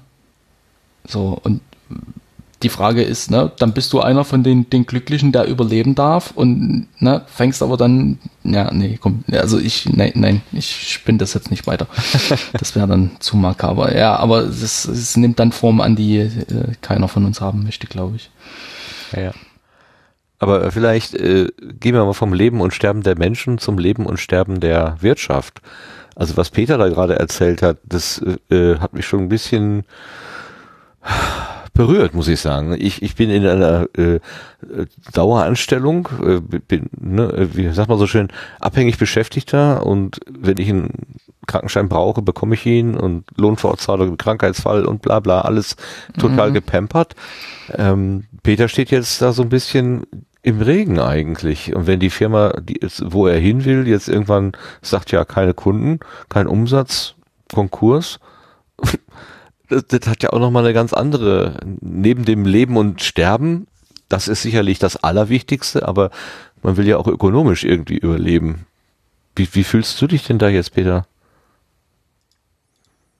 Da sind irgendwie sehr gemischte Gefühle. Ähm, also wir haben auch so ein paar Ideen. Also es gibt eine unheimliche Welle der ähm, Welle der Unterstützung bei Stammkundinnen und Kunden, die auch am letzten Wochenende nochmal nach einem Tasting dann äh, sehr unterstützend, wohlwollend viel eingekauft haben und sowas. Und gibt ein paar Überlegungen. Also eigentlich haben wir keinen Online-Shop und vielleicht würden wir jetzt die nächsten Wochen ähm, dann auch an Stammkundschaft eben online versenden oder sowas in der Art machen. Aber das ist eben schon ein äh, heftiger und nicht absehbarer Einschnitt. Und also an sich, ich mache mir jetzt um mich äh, keine großen Sorgen, weil ich denke, ähm, es werden, also so oder so gibt es an verschiedenen Stellen verschiedene Chancen. Ähm, und glücklicherweise haben wir eben einen, im Notfall einen noch immer funktionierenden Sozialstaat. Das ist eine sehr gute Sache. Ähm, ja, aber das ist schon eine sehr schwierige Situation und ähm, das ist auch für den Besitzer einfach sehr schwierig, wie damit umzugehen ist. Auch, ähm, auch was jetzt Regelungen angeht, die erlassen werden, die zum Teil relativ unscharf, unklar formuliert sind, wo dann die Frage ist ja, also ein Whisky-Geschäft ähm, ist natürlich auch ein Lebensmittelgeschäft. Ähm, trotzdem, also heißt das, man muss schließen, heißt das, man darf aufmachen. Ähm, wenn man dann weiter eingrenzt, äh, Geschäfte des täglichen Bedarfs dürfen geöffnet bleiben. Aus meiner Perspektive kann man darüber auch wieder streiten, ob jetzt der Whisky nicht zum täglichen Bedarf gehört oder nicht. nee, eher nicht. Ähm, ja, aber es ist, ja, ist schwierig, sind schwierige Entscheidungen zu treffen. Ihr solltet unbedingt Klopapier ins Sortiment aufnehmen. ähm, ja, wir haben ja auch äh, einige Whiskys mit über 60 Prozent Alkoholgehalt. Also ich habe auch schon gedacht, notfalls könnte man die über als Desinfektionsmittel verkaufen und dann darüber den Umsatz generieren. Ja. Ich habe am Freitag mit einem Veranstaltungstechniker, beziehungsweise dem, glaube dem gehört sogar der Laden, gesprochen, weil äh, bei uns an der Uni war irgend so ein Mini-Kongress oder so und da waren so ein paar besondere Beleuchtungsdinge aufgebaut und eine Beschallungsanlage und so. Und der baute dann am Freitagabend ab und sagte so, das war der letzte Auftrag. Und ich sag so, wie der letzte Auftrag? Ja, was jetzt kommt in meinem Kalender ist alles gestrichen, alles storniert. Er hatte in der kommenden Woche eigentlich vier oder fünf so Einsätze, alle weg. Und da ist mir mal so bewusst geworden, oh weia, ja, klar, natürlich. Äh, keine Versammlungen, keine Veranstaltungen. Alle Menschen, die irgendwie in diesem Bereich tätig sind, haben nichts zu tun. Und dann haben wir mal so überlegt, wie lange hält denn die Firma das aus? Er meinte, so acht mhm. Wochen würde er vielleicht aus dem Bestand leben können. Aber dann wäre das Ende der Firma, der Konkurs. Und, und das ist so, so, das war, das, das, das hat mich so ein bisschen äh, geschockt eigentlich. Also, ne, also ich leben und sterben und ähm, die Luftnot der Patienten und so weiter, alles ganz furchtbar. Ich will das nicht gegen das Sterben einer Firma oder so irgendwie äh, aufwiegen. Aber in dem Moment, als der Kollege da vor mir stand und sagte, ja, ich kann acht Wochen durchhalten, danach ist meine Firma, die ich mir über Jahre mühsam aufgebaut habe, kaputt, weg. Mein Lebensraum, mein Lebenswerk, weg. Das fand ich auch nochmal richtig, richtig hart und musste echt schlucken. Ja, da gibt's auch immer, oder habe ich auf Twitter jetzt schon so ein paar Möglichkeiten gesehen, wie man sich auch da solidarisieren kann mit Leuten, ähm, also Menschen aus dem Veranstaltungsbusiness, aus dem Kulturbereich, trifft es ja besonders hart und ähm, Einige von uns haben wahrscheinlich auch Konzertkarten, Konzerte sind abgesagt, verlegt, was auch immer. Und da kann man sich eben auch überlegen, natürlich, man hat das Recht, sein Geld zurückzukriegen. Die Frage ist aber, ob man in dem Fall von dem Recht Gebrauch machen muss oder ob man eben sagen kann, ja, ähm, damit unterstütze ich jetzt eben den Kulturbetrieb oder wen auch immer einfach damit das Geld erstmal noch bei denen bleibt. Oder ähm, Restaurants, die jetzt auch schließen müssen, freuen sich zum Beispiel, wenn man ähm, jetzt erstmal noch Gutscheine bei ihnen kauft, die man dann, wenn sich die Gesamtsituation entspannt hat, einlösen kann. So als Kredit in die Zukunft sozusagen. Mhm. Ja. Also ich genau, hatte, ja. Wir hatten ja, ich glaube, ich hatte es am Anfang ja gesagt, äh, eine Gastronomie äh, war gebucht für eine Familienfeier. Und äh, dann äh, wurde eben letzte Woche, ich glaube Mittwoch was darüber gesprochen, äh, die Sache eben dann abzusagen, ähm, was mich ja dann sehr beruhigt hat, als wir es auch getan haben oder als, als, als meine Eltern das getan haben. Ähm, und da habe ich ihm gefragt, ja, was wollen Sie denn jetzt noch haben? Ich meine, die hatten ja Vorbereitungen und haben jetzt einen, einen Verdienstausfall und was weiß ich. Und da sagte, sagte meine Mutter zu mir, ähm, nichts wollen die haben. Und äh, das, das fuchst mich fast ein bisschen, weil ich möchte die ja dafür entschädigen. Wir können zwar nichts dafür, aber äh, so kulant hätten sie jetzt nun auch nicht unbedingt sein müssen. Also ähm, da gibt's tatsächlich ganz konkrete Überlegungen bei mir, äh, denen irgendwie in irgendeiner Weise ähm, äh, sei es äh, ein Getränk viel zu teuer abzukaufen oder die Idee mit dem Gutschein ähm, gefällt mir, wobei eben ganz klar ist, wenn diese Feier nachgeholt wird, dann passiert das dort. Also das passiert so oder so auch ohne Gutschein. Äh, nur man würde denen das Geld das jetzt geben. Ja, ich weiß nicht, was da der bessere Weg ist. Aber um denen akut irgendwie weiterzuhelfen, würde ich tatsächlich gerne irgendwo einen, einen Prozentsatz X denen irgendwie zukommen lassen und sei es, dass ich vor der Haustür versehentlich verliere. Ähm, ne, das ist, ähm, ich, ich weiß auch nicht genau, was da ein, ein guter Weg ist, um denen zu helfen, aber äh, die Sache ist für mich noch nicht, noch nicht entschieden wie, aber ich, das Ob ist klar. Ne? Das ist, äh, das war jetzt fast zu nett. Und da möchte ich gerne noch irgendwie monetär etwas, etwas dalassen. Weil es soll nicht deren Schaden sein. So, anders kann ich das nicht ausdrücken.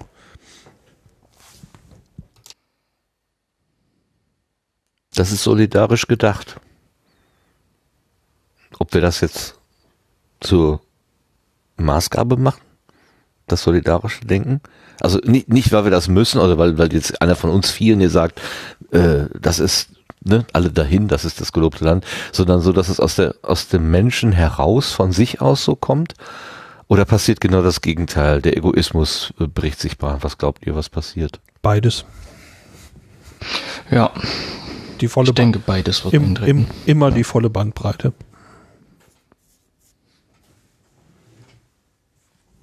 Peter, du auch? Sagst du das auch?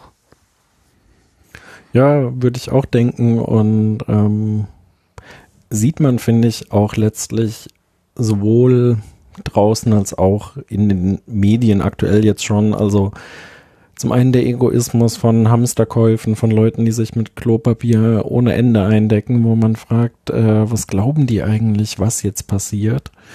Ähm, oder Leuten, die ähm, also es gibt wohl mittlerweile für viele Eltern Schwierigkeiten, Milchpulver für ihre Kinder zu kriegen und sowas. Äh, völlig rücksichtslos und egoistisch von einigen Leuten da.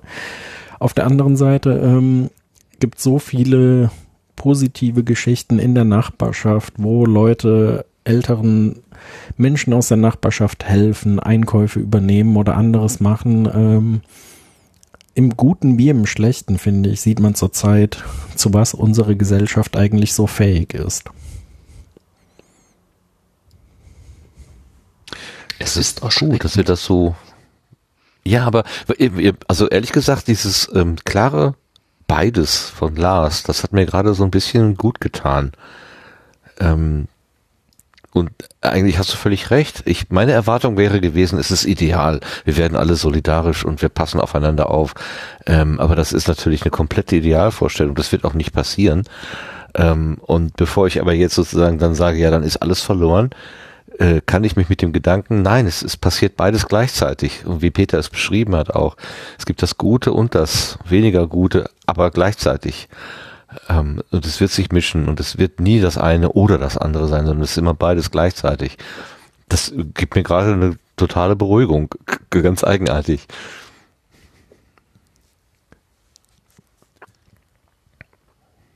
Ja, ich, ich überlege gerade, ob ich darauf irgendwie noch eine, eine Ergänzung, eine Antwort an irgendwas habe. Aber ähm, es, ich finde das total schön, dass dich das optimistisch äh, stimmt. Ähm, bei mir ist es tatsächlich, ich bin eher nicht der, der Glas ist halb voll Typ, äh, sondern wohl eher der Glas ist, das Glas ist halb leer Typ. Ähm, äh, ich hoffe, dass äh, die Menschen, die solidarisch sind, ähm, das andere ein bisschen mittragen können. Auch wenn es eben Mist ist, dass das notwendig ist. Ähm, aber ja, Schön wird's trotzdem nicht, das ist wohl ganz klar, aber ich hoffe, man kann es abfedern. So. Tja, Hoffnung. Ich glaube, Wer bleibt eigentlich im Moment auch nicht. Glaube, Wir wissen nicht, was passiert. Ja, ich glaube, die Das Solidarischste, was wir jetzt tun können, ist den Anweisungen Folge zu leisten, die gerade durch das Land ähm, ja, die, die angeordnet werden. Wenn wir uns daran halten, dann ist das die, die einfachste Möglichkeit, Solidarität zu zeigen. Und wer noch Kapazität in welcher Form auch immer dann für andere Sachen hat, der kann da noch was dazugeben. Aber ich glaube, das, das Einfachste ist wirklich jetzt, den Anweisungen Folge zu leisten und einfach mal zu Hause zu bleiben. Wenn das, also ich meine, wenn das immer so einfach wäre, durch zu Hause bleiben, Dinge besser zu machen, dann, also das wäre schön. Jetzt haben wir wirklich mal die Möglichkeit, ja, jetzt haben wir wirklich mal die Möglichkeit, äh, dadurch eben was zu erreichen. Ich hoffe, es gelingt uns.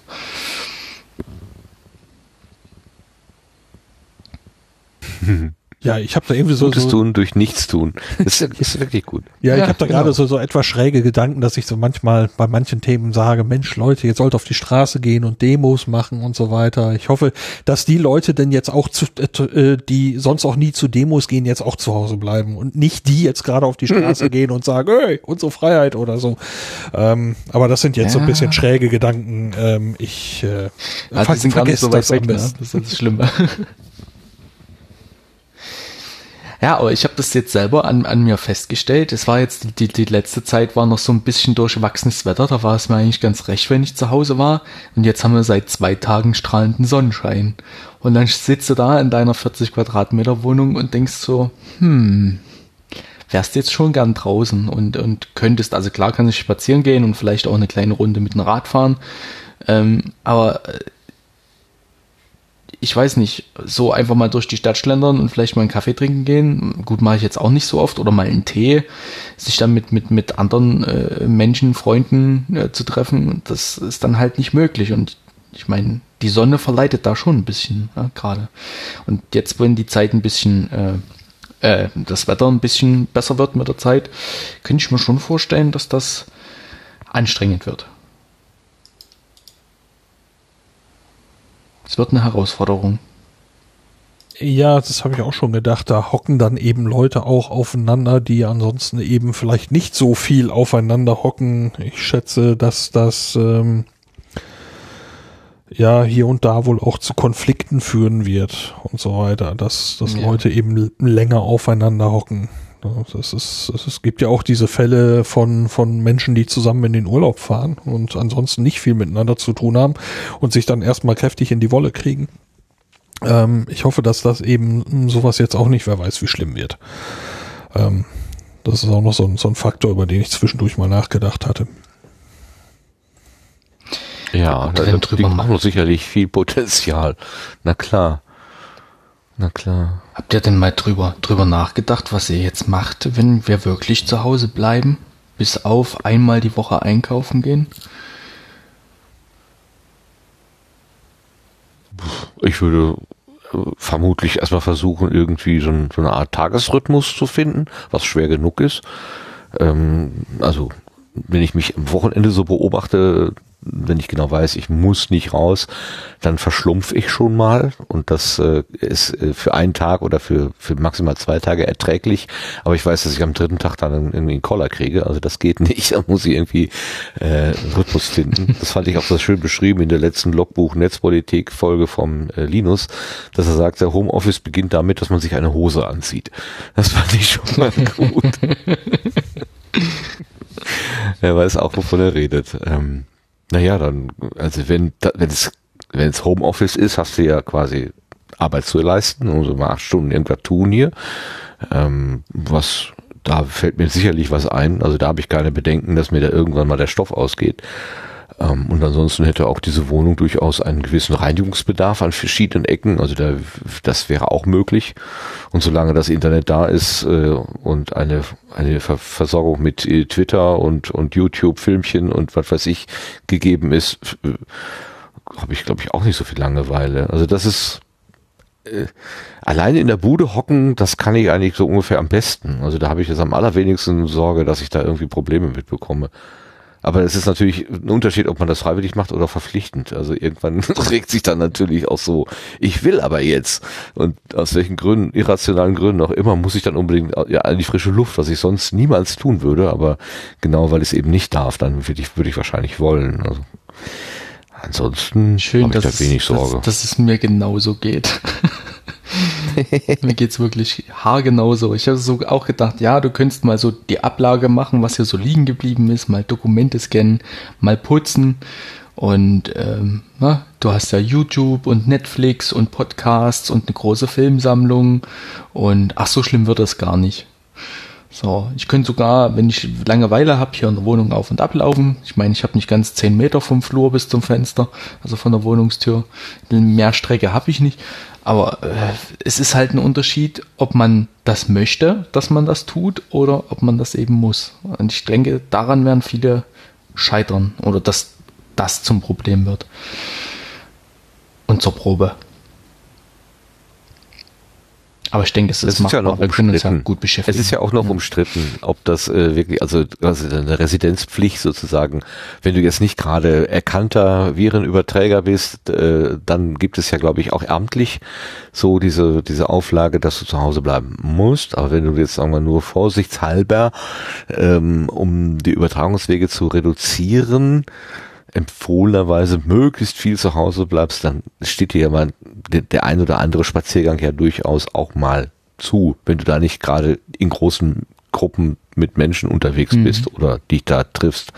Oder ähm, wie gestern jemand schrieb, ähm, er war dann oder er oder sie war dann doch mal für eine Stunde rausgegangen. Ähm, alleine, ich glaube, hat gejoggt oder so, war, war alleine und war, hatte keine Tätigkeit, äh, ist aber dann an vollbesetzten Eiscafés vorbeigekommen, so nach dem Motto, Ja. was machen die Leute denn da? Ne? Also äh, genau das, was eben nicht empfohlen gewesen ist. Aber alleine einen, einen Spaziergang machen, was, was, äh, es geht doch auch gar nicht anders. Wie viele Haustiere gibt es, die regelmäßig raus müssen? Also sprich Hunde. Äh, Die, was, sollen die denn sonst machen? Die Leute müssen doch mit den Tieren rausgehen. Also eine komplette, äh, Ja, komplettes Verbot, die Straße zu benutzen, wird es nicht geben können. ja, ich meine, aber das ist ja auch ist nicht das, was im Moment der Fakt ist, sondern man soll Distanz wahren. Äh, das heißt aber nicht, dass man nicht vor die Tür gehen darf. Genau. Was, also äh, ich bin da anscheinend wirklich auch in einer, einer glücklichen Lage. Ich wohne relativ am Stadtrand. Ich bin innerhalb von zwei Minuten aus der Stadt raus und alleine zum Beispiel mit meinem Fahrrad. Und äh, ich kann durchaus außerhalb der Stadt eine Dreiviertelstunde Fahrrad fahren, ohne einem Menschen zu begegnen. Auch sonst. Ne, also das anscheinend habe ich so ähm, mit dem mit dem ländlichen Kram und der Tatsache, dass ich sonst auch Homeoffice mache, äh, tatsächlich im Moment eine Lage, dass es mich persönlich jetzt kaum betrifft.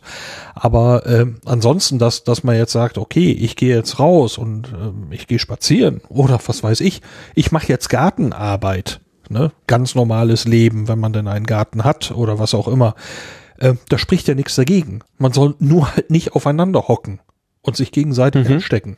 Aber es ist ja jetzt nicht so, dass äh, ähm, du machst die Tür auf, da steht einer und sagt, hey, gehen Sie wieder rein. Das ist nicht passiert. ne? Genau. Ähm, ich will Die auch nicht hoffen, dass es in diese könnte aber noch kommen, ne? ja, ich, ich, ich, das ist, äh, was ich gerade sagen will, ähm, dass Dinge natürlich noch schlimmer kommen könnten, das sei unbestritten. Aber jetzt, für diesen Augenblick, in diesem Moment dieser Aufnahme, ist es jetzt auch noch nicht ganz so schwarz, wie es teilweise aussieht. Das muss man denn auch sagen. Ne? Man kann sich noch, wenn man, also es, es gibt die Bitte an, an, an, an, an das Verantwortungsgefühl der Leute, was immer das bringen mag. Ähm, wenn ihr Symptome habt, bleibt zu Hause, geht nicht unter Leute. Ähm, man wird schon irgendwie klarkommen. Aber äh, wenn man jetzt keine Symptome hat, keine Schwierigkeiten hat, ist, es spricht jetzt nichts dagegen, dass man vor die Tür geht, spazieren geht, in den Garten geht, auf die Terrasse geht. Äh, was auch immer. Also so, so dunkelschwarz ist es jetzt noch nicht geworden. Ja, aber man muss ja mal ähm, aufgrund der rasanten Entwicklung der letzten Woche, muss man mal so sagen, könnte die Möglichkeit bestehen. Und äh, man kann ja durchaus mal drüber nachdenken, weil wenn es dann dann mal so weit ist, dass man wirklich so gut wie gar nicht mehr vor die Tür darf, muss man ja für irgendwie, muss man ja dafür gewappnet sein. Also ich meine, klar, irgendwo einkaufen musst du schon noch gehen dürfen, ne? also ohne geht nicht. Ähm, das kann auch keiner von, von einem verlangen, dass wir, ne, also irgendwie von irgendwas muss ja leben. Ähm, und dass gewisse Arbeiten auch verrichtet werden müssen, ähm, das ist auch klar. Ähm, aber wenn der Rest angeordnet wird, dass du zu Hause bleiben musst, musst du ja da schon mal Gedanken drüber machen oder solltest du dir Gedanken drüber machen, was mache ich denn dann? Und ähm, im Moment haben wir noch, ähm, ich habe halt so dieses, dieses Gefühl, wir haben gerade so die Wahl, richtig handeln zu können und uns verantwortungsbewusst zu verhalten. Und viele tun das auch, indem sie sagen, okay, ich gehe mal eine Stunde joggen, ich gehe mal eine Stunde spazieren, ne, ich muss sowieso mit dem Hund und so weiter und so fort, die, die sich da auch dran halten und sich einschränken. Und dann hast du aber die anderen, ja, wir dürfen doch raus. Und die sitzen dann im Biergarten oder im Eiskaffee, wie auch schon berichtet. Die Frage ist, wenn sich die ähm, Lage jetzt verschärft, was musst du dann als Regierung dieses, die, dieses Landes ähm, tun? Wenn sich die Leute nicht dran halten an diese Empfehlungen, musst du härtere Maßnahmen ergreifen, um Schlimmeres zu verhindern. Das ist so Ursache-Wirkung. Also ich finde schon, dass man darüber schon nachdenken sollte. Das will ich auch, das, das, will ich auch ja. gar nicht bestreiten. Ne? Das ist nur mal eben dabei gesagt, äh, dass man sich darüber Gedanken macht und dass Dinge passieren können, habe ich ja, bin ich, bin ich ja voll bei, bei dir und bei euch. Nur, ähm, Während wir uns hier auch am Abend unterhalten, hat äh, Frankreich mittlerweile auch tatsächlich eine Ausgangssperre verhängt. Also außer zur Arbeit und zum Einkaufen darf man sich tatsächlich nicht mehr frei einfach so draußen bewegen. Ja, ich glaube, äh, weiß nicht, wer war, Österreich war auch schon seit dem Wochenende, glaube ich, ähm, so unterwegs. Ich weiß nicht, wie es in der Schweiz ist. Könnte ich mir ähnlich vorstellen. Aber ich habe gerade ehrlich gesagt eher den Blick auf unser Land wie auf die Nachbarstaaten, wenn ich ehrlich bin. Nee, das äh, ja, aber von daher kann ich mir schon gut vorstellen, dass es auch innerhalb der nächsten Tage bei uns eben der Fall sein kann. Ja. Ich warte eigentlich nur noch auf den, auf den Moment, wo man dann Slots zum Einkaufen bekommt, wo man sagt, okay, ich gehe dann von, keine Ahnung, genau. 9 Uhr bis 9.15 Uhr mit 20 anderen Leuten in das Riesenkaufland, wo sonst, keine Ahnung, 200 Leute unterwegs sind. Eigentlich ein Traum. krass. Entschuldigung, dass ja. ich das so sage, aber eigentlich großartig. ja. Also ich war am Samstag nochmal einkaufen gewesen und ähm, in solchen Situationen, wenn, wenn solche, also wenn die, die Situation angespannt ist, vor Weihnachten, vor Feiertagen, dann gehe ich immer morgens als erstes, weil dann bist du raus, bevor der Rest kommt. Und diesen oh, ja. Samstag waren erstaunlich viele Menschen unterwegs für Samstagmorgen. Die haben wahrscheinlich alle ähnlich gedacht wie ich.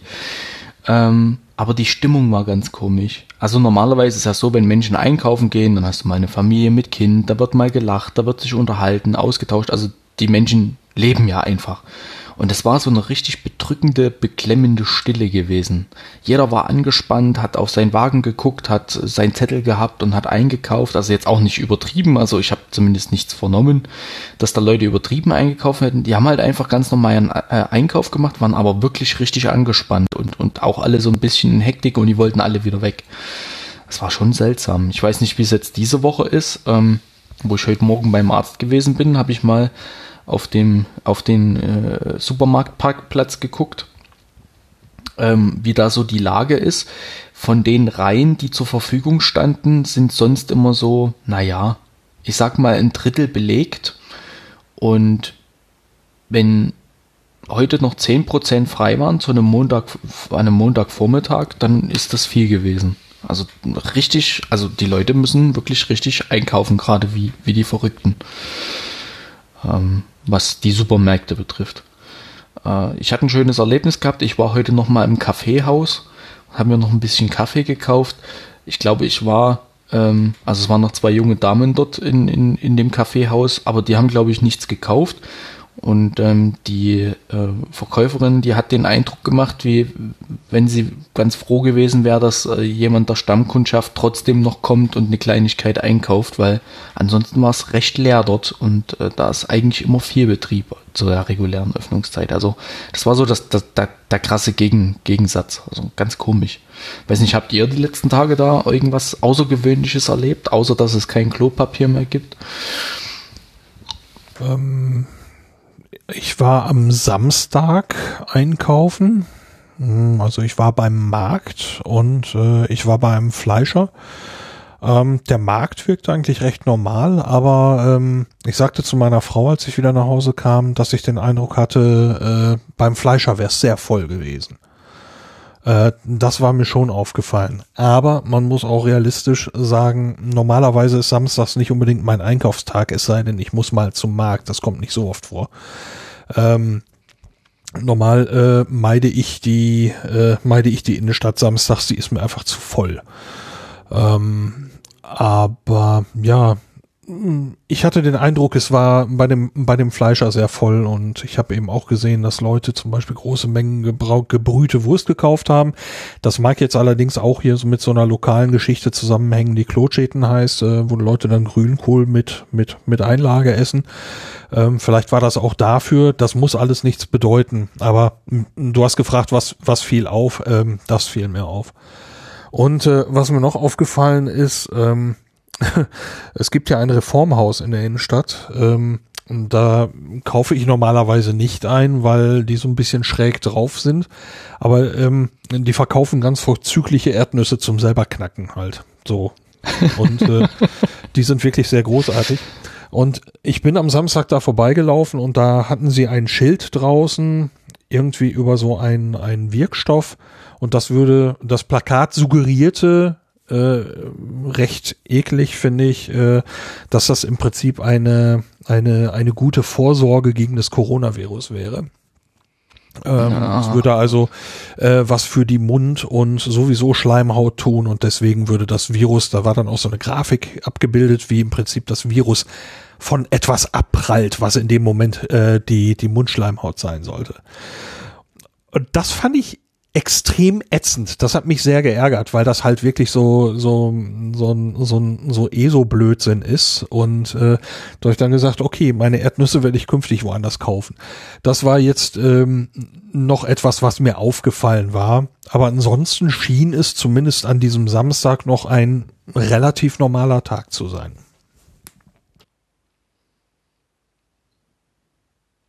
Jo, bei mir auch. Das Einzige, was mir auffiel, war, dass ich überhaupt kein Toastbrot mehr gesehen hatte. Also das Mehl und Nudeln und Klopapier weg sind, damit hatte ich ja gerechnet, aber dass auch das gesamte Toastbrot weggegessen ist, äh, weggekauft wurde, damit hatte ich ehrlich gesagt nicht gerechnet. Toastbrot. Was machen die mit dem Zeug? Ja. Ich habe keine Ahnung. Ja, hält hält sich wahrscheinlich länger als als als frisches Brot halt. Da ist halt mehr Zeug drin, glaube ich, ne? So. Hm. Dies, dies verpackte Toastbrot aus dem Supermarkt hat, glaube ich, so etwas mehr, keine Ahnung, Konservierungsstoffe oder keine Ahnung. Da, da bin ich jetzt allerdings auch gar nicht wirklich, wirklich im Thema. Da bin ich auf ganz dünnem Eis unterwegs. Ich weiß es auch nicht. Ich habe nur die Stelle gesehen, wo normalerweise immer irgendwas liegt von den drei oder vier Sorten, die es da halt gibt. Und das war wirklich alles ratzekal weg. Sehr witzig. Ja. Ich habe heute erstmals im Supermarkt gesehen, dass ein Regal quasi geplündert war und das war tatsächlich äh, ganz äh, klischeehaft eben das Regal fürs Toilettenpapier. ich ich habe heute einen schönen ehrlich, Tweet gelesen. In Holland wird äh, Haschisch gehamstert. Ja, tatsächlich. In Frankreich Rotwein und Käse und in Deutschland Klopapier. Ja, wobei das ist kein reines deutsches Phänomen. Ne? Das gab es ja. wohl auch in Australien äußerst interessante Szenen. also ich hätte eher, also ganz ehrlich, ich hätte eher die Sorge, dass mir vielleicht was zu essen ausgeht, wie das Toilettenpapier. Und da gibt's ja auch Dinge, die man improvisieren könnte, ohne jetzt ins Detail zu gehen.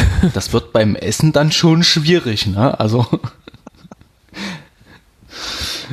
Ich kann hier leider keine Tiere halten oder, äh, keine Ahnung, Brot backen. Also ich ja sowieso nicht kochen und sowas geht ja gar nicht. Ja, ich habe nicht mal einen Backofen. Ich könnte nicht mal ein Brot backen oder sowas, was andere vielleicht können. Also da hätte ich eher die Sorge, dass mir was, dass mir die Nahrungsmittel ausgehen. Weil, ich meine, im Moment haben wir den, den Luxus, dass alles noch funktioniert. So, und es wird auch weiterhin funktionieren. Die Frage ist halt, wenn uns das Ding wirklich überrollt und es werden viele Menschen krank sein oder in einer, in einer angeordneten Isolation sein, zu Hause krank, bis die Symptome weg sind oder bis sie wieder negativ getestet sind, ähm, dann können gewisse Jobs halt auch nicht mehr äh, durchgeführt werden. Und ich kann mir durchaus vorstellen, wenn dann so ein Lkw-Fahrer oder mehrere, die halt auch viel rumkommen, erkranken, dass das dann durchaus zur Folge hat, dass unsere Supermarktregale etwas leerer sind. So, das ähm, ist halt sowas, das hat halt auch da auf, äh, Auswirkungen, wenn wir uns jetzt nicht richtig verhalten und die Leute werden massenweise krank, dass dann wir wirklich von der Infrastruktur her Probleme kriegen können, die wir uns wahrscheinlich die letzten 50, 60, 70 Jahre nicht haben ausmalen können. 70 ist vielleicht ein bisschen übertrieben, aber die letzten 60 Jahre, hm. zumindest mal in also. Westdeutschland. Vielleicht bin ich auch zu jung, um das wirklich richtig beurteilen zu können, aber äh, ja, stell mir schon vor, dass, dass es da Probleme geben kann. Das auf jeden Fall.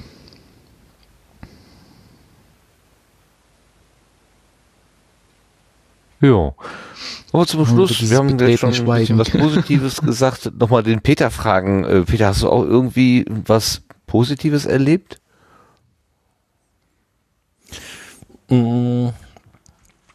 Ja, eine positive Sache, die mir noch in den Sinn kommt, ist ein Podcast. Ja, wisst ja sicher, welchen ich meine. Von NDR Info, Nein. das tägliche Corona-Update.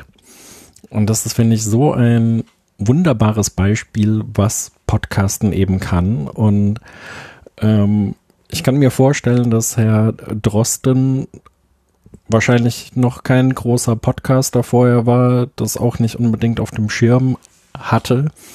Aber ich finde es so toll, wie er mehrfach betont, äh, wie gut er das findet, dass es eben so lange dauert, wie es dauert und er in die Tiefe gehen kann, erklären kann, wie er mag und so weiter. Und ich habe da auch ein bisschen lachen müssen, wenn ich äh, an diese Diskussionen denke, die es immer gibt bei der Veränderung im Podcast-Markt, wo es dann auch heißt, ja, Studien zeigen, Podcasts, äh, die länger als zehn Minuten sind, sind zu lang und so, bla bla. Ähm, ja, also dieser Podcast Corona-Update ist eine ganz wunderbare Sache. Und ähm, da habe ich auch schon an diversen Stellen Werbung dafür gemacht und den weitergereicht. Auch meine Eltern hören den jeden Tag und haben den auch noch an andere Leute weitergereicht und so. Und das ist einfach eine ganz wunderbare Informationsquelle und zeigt eben, was Podcasten so kann. Dem ist oh. nichts hinzuzufügen. genau. Okay, Machen wir die Runde zu oder möchte noch jemand ja. ein Schlusswort Ganz schön viel Input und Output. Schwer. Ja, das Thema. stimmt. Also viele Gedanken. Ähm, natürlich äh, kein kein kein Persil, äh, wie nennt man das, ein Patentrezept, wie man wie man jetzt mit der Situation umgeht oder wie man sie betrachten kann. Viele Gedanken, Anfänge, Hoffnung, Sorge, alles dabei. Ja, jeder muss eigentlich so ein bisschen für sich selber klarkriegen, wie die Verarbeitung dieser Eindrücke vonstatten gehen kann. Aber wir wünschen uns allen gegenseitig, dass wir aus dieser Situation heile und ohne großen Schaden herauskommen. Dankeschön für den Gedankenaustausch und Dankeschön fürs Zuhören. Tschüss. Tschüss allerseits. Tschüss. Auf Wiedersehen. Liebe Mitbürgerinnen, liebe Mitbürger, das Coronavirus verändert zurzeit das Leben in unserem Land dramatisch. Unsere Vorstellung von Normalität, von öffentlichem Leben, von sozialem Miteinander, all das wird auf die Probe gestellt wie nie zuvor. Millionen von ihnen können nicht zur Arbeit. Ihre Kinder können nicht zur Schule oder in die Kita. Theater und Kinos und Geschäfte sind geschlossen. Und was vielleicht das Schwerste ist, uns allen fehlen die Begegnungen, die sonst selbstverständlich sind. Natürlich ist jeder von uns in solch einer Situation voller Fragen und voller Sorgen, wie es weitergeht. Ich wende mich heute auf diesem ungewöhnlichen Weg an Sie, weil ich Ihnen sagen will, was mich als Bundeskanzlerin und alle meine Kollegen in der Bundesregierung in dieser Situation leitet. Das gehört zu einer offenen Demokratie, dass wir die politischen Entscheidungen auch transparent machen und erläutern, dass wir unser Handeln möglichst gut begründen und kommunizieren, damit es nachvollziehbar wird. Ich glaube fest daran, dass wir diese Aufgabe bestehen, wenn wirklich alle Bürgerinnen und Bürger sie als ihre Aufgabe begreifen. Deswegen lassen Sie mich sagen, es ist ernst. Nehmen Sie es auch ernst. Seit der deutschen Einheit, nein, seit dem Zweiten Weltkrieg gab es keine Herausforderung an unser Land mehr, bei der es so sehr auf unser gemeinsames, solidarisches Handeln ankommt. Ich möchte Ihnen erklären, wo wir aktuell stehen in der Epidemie, was die Bundesregierung und die staatlichen Ebenen tun, um alle in unserer Gemeinschaft zu schützen und den ökonomischen, sozialen, kulturellen Schaden zu begrenzen. Aber ich möchte Ihnen auch vermitteln, warum es Sie dafür braucht und was jeder und jede Einzelne dazu beitragen kann. Zur Epidemie. Und alles, was ich Ihnen dazu sage, kommt aus den ständigen Beratungen der Bundesregierung mit den Experten des Robert Koch Instituts und anderen Wissenschaftlern und Virologen. Es wird weltweit unter Hochdruck geforscht, aber noch gibt es weder eine Therapie gegen das Coronavirus noch einen Impfstoff. Solange das so ist, gibt es nur eines, und das ist die Richtschnur all unseren Handelns. Die Ausbreitung des Virus zu verlangsamen sie über die Monate zu strecken und so Zeit zu gewinnen. Zeit, damit die Forschung ein Medikament und einen Impfstoff entwickeln kann, aber vor allem auch Zeit, damit diejenigen, die erkranken, bestmöglich versorgt werden können. Deutschland hat ein exzellentes Gesundheitssystem, vielleicht eines der besten der Welt. Das kann uns Zuversicht geben. Aber auch unsere Krankenhäuser wären völlig überfordert, wenn in kürzester Zeit zu viele Patienten eingeliefert würden, die einen schweren Verlauf der Corona-Infektion erleiden. Das sind nicht einfach abstrakte Zahlen in einer Statistik, sondern das ist ein Vater oder Großvater, eine Mutter oder Großmutter, eine Partnerin oder Partner. Es sind Menschen. Und wir sind eine Gemeinschaft, in der jedes Leben und jeder Mensch zählt. Ich möchte mich bei dieser Gelegenheit zuallererst an alle wenden, die als Ärzte oder Ärztinnen im Pflegedienst oder in einer sonstigen Funktion in unseren Krankenhäusern und überhaupt im Gesundheitswesen arbeiten. Sie stehen für uns in diesem Kampf in der vordersten Linie. Sie sehen als Erste die Kranken und wie schwer manche Verläufe der Infektion sind. Und jeden Tag gehen sie aufs Neue an ihre Arbeit und sind für die Menschen da. Was Sie leisten, ist gewaltig. Und ich danke Ihnen von ganzem Herzen dafür. Also, es geht darum, das Virus auf seinem Weg durch Deutschland zu verlangsamen. Und dabei müssen wir, das ist existenziell, auf eines setzen. Das öffentliche Leben, soweit es geht, herunterzufahren. Natürlich mit Vernunft und Augenmaß, denn der Staat wird weiter funktionieren, die Versorgung wird selbstverständlich weiter gesichert sein und wir wollen so viel wirtschaftliche Tätigkeit wie möglich bewahren. Aber alles, was Menschen gefährden könnte, alles, was dem Einzelnen, aber auch der Gemeinschaft schaden könnte, das müssen wir jetzt reduzieren. Wir müssen das Risiko, dass der eine den anderen ansteckt, so begrenzen, wie wir nur können. Ich weiß, wie dramatisch schon jetzt die Einschränkungen sind. Keine Veranstaltungen mehr, keine Messen, keine Konzerte und vorerst auch keine Schule mehr.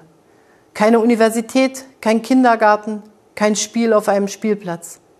Ich weiß, wie hart die Schließungen, auf die sich Bund und Länder geeinigt haben, in unser Leben und auch unser demokratisches Selbstverständnis eingreifen. Es sind Einschränkungen, wie es sie in der Bundesrepublik noch nie gab. Lassen Sie mich versichern, für jemanden wie mich, für die Reise- und Bewegungsfreiheit ein schwer erkämpftes Recht waren, sind solche Einschränkungen nur in der absoluten Notwendigkeit zu rechtfertigen. Sie sollten in einer Demokratie nie leichtfertig und nur temporär beschlossen werden. Aber sie sind im Moment unverzichtbar, um Leben zu retten. Deswegen sind seit Anfang der Woche die verschärften Grenzkontrollen und Einreisebeschränkungen zu einigen unserer wichtigsten Nachbarländer in Kraft.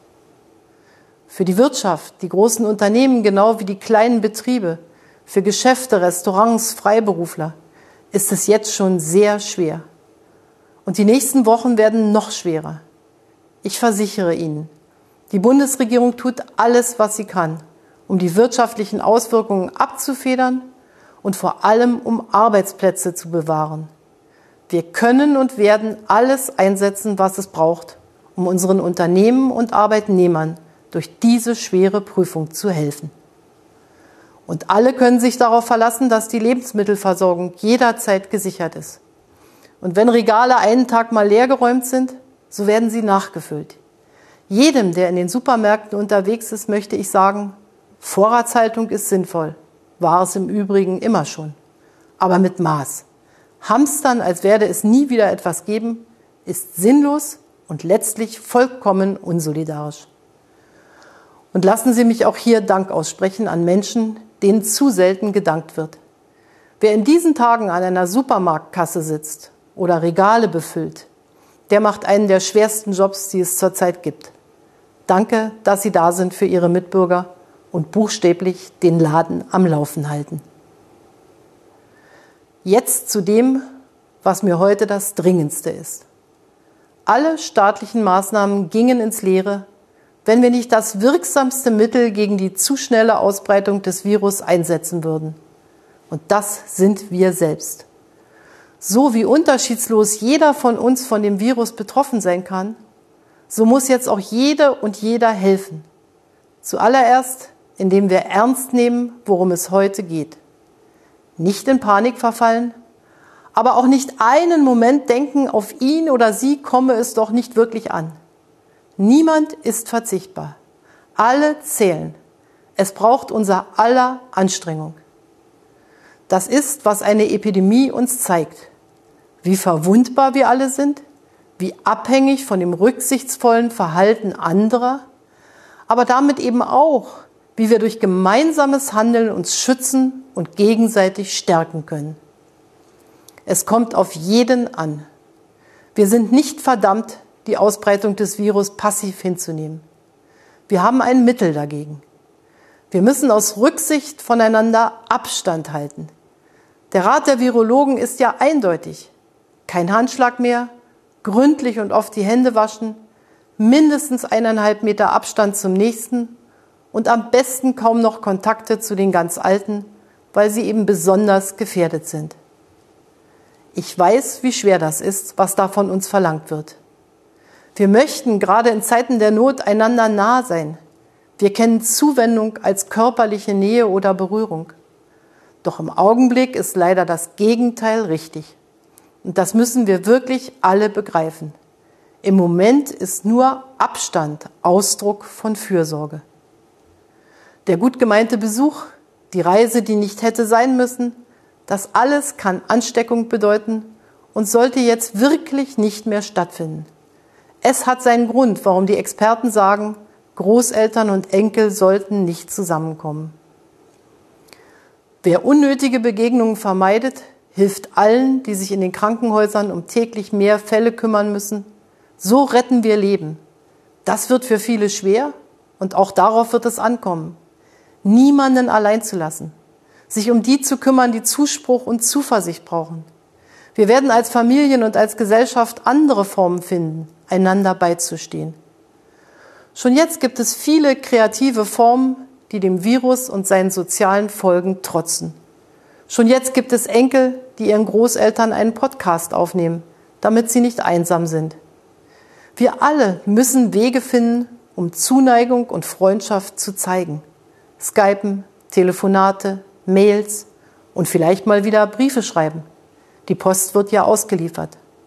Man hört jetzt von wunderbaren Beispielen von Nachbarschaftshilfe für die Älteren, die nicht selbst zum Einkaufen gehen können. Ich bin sicher, da geht noch viel mehr und wir werden als Gemeinschaft zeigen, dass wir einander nicht allein lassen.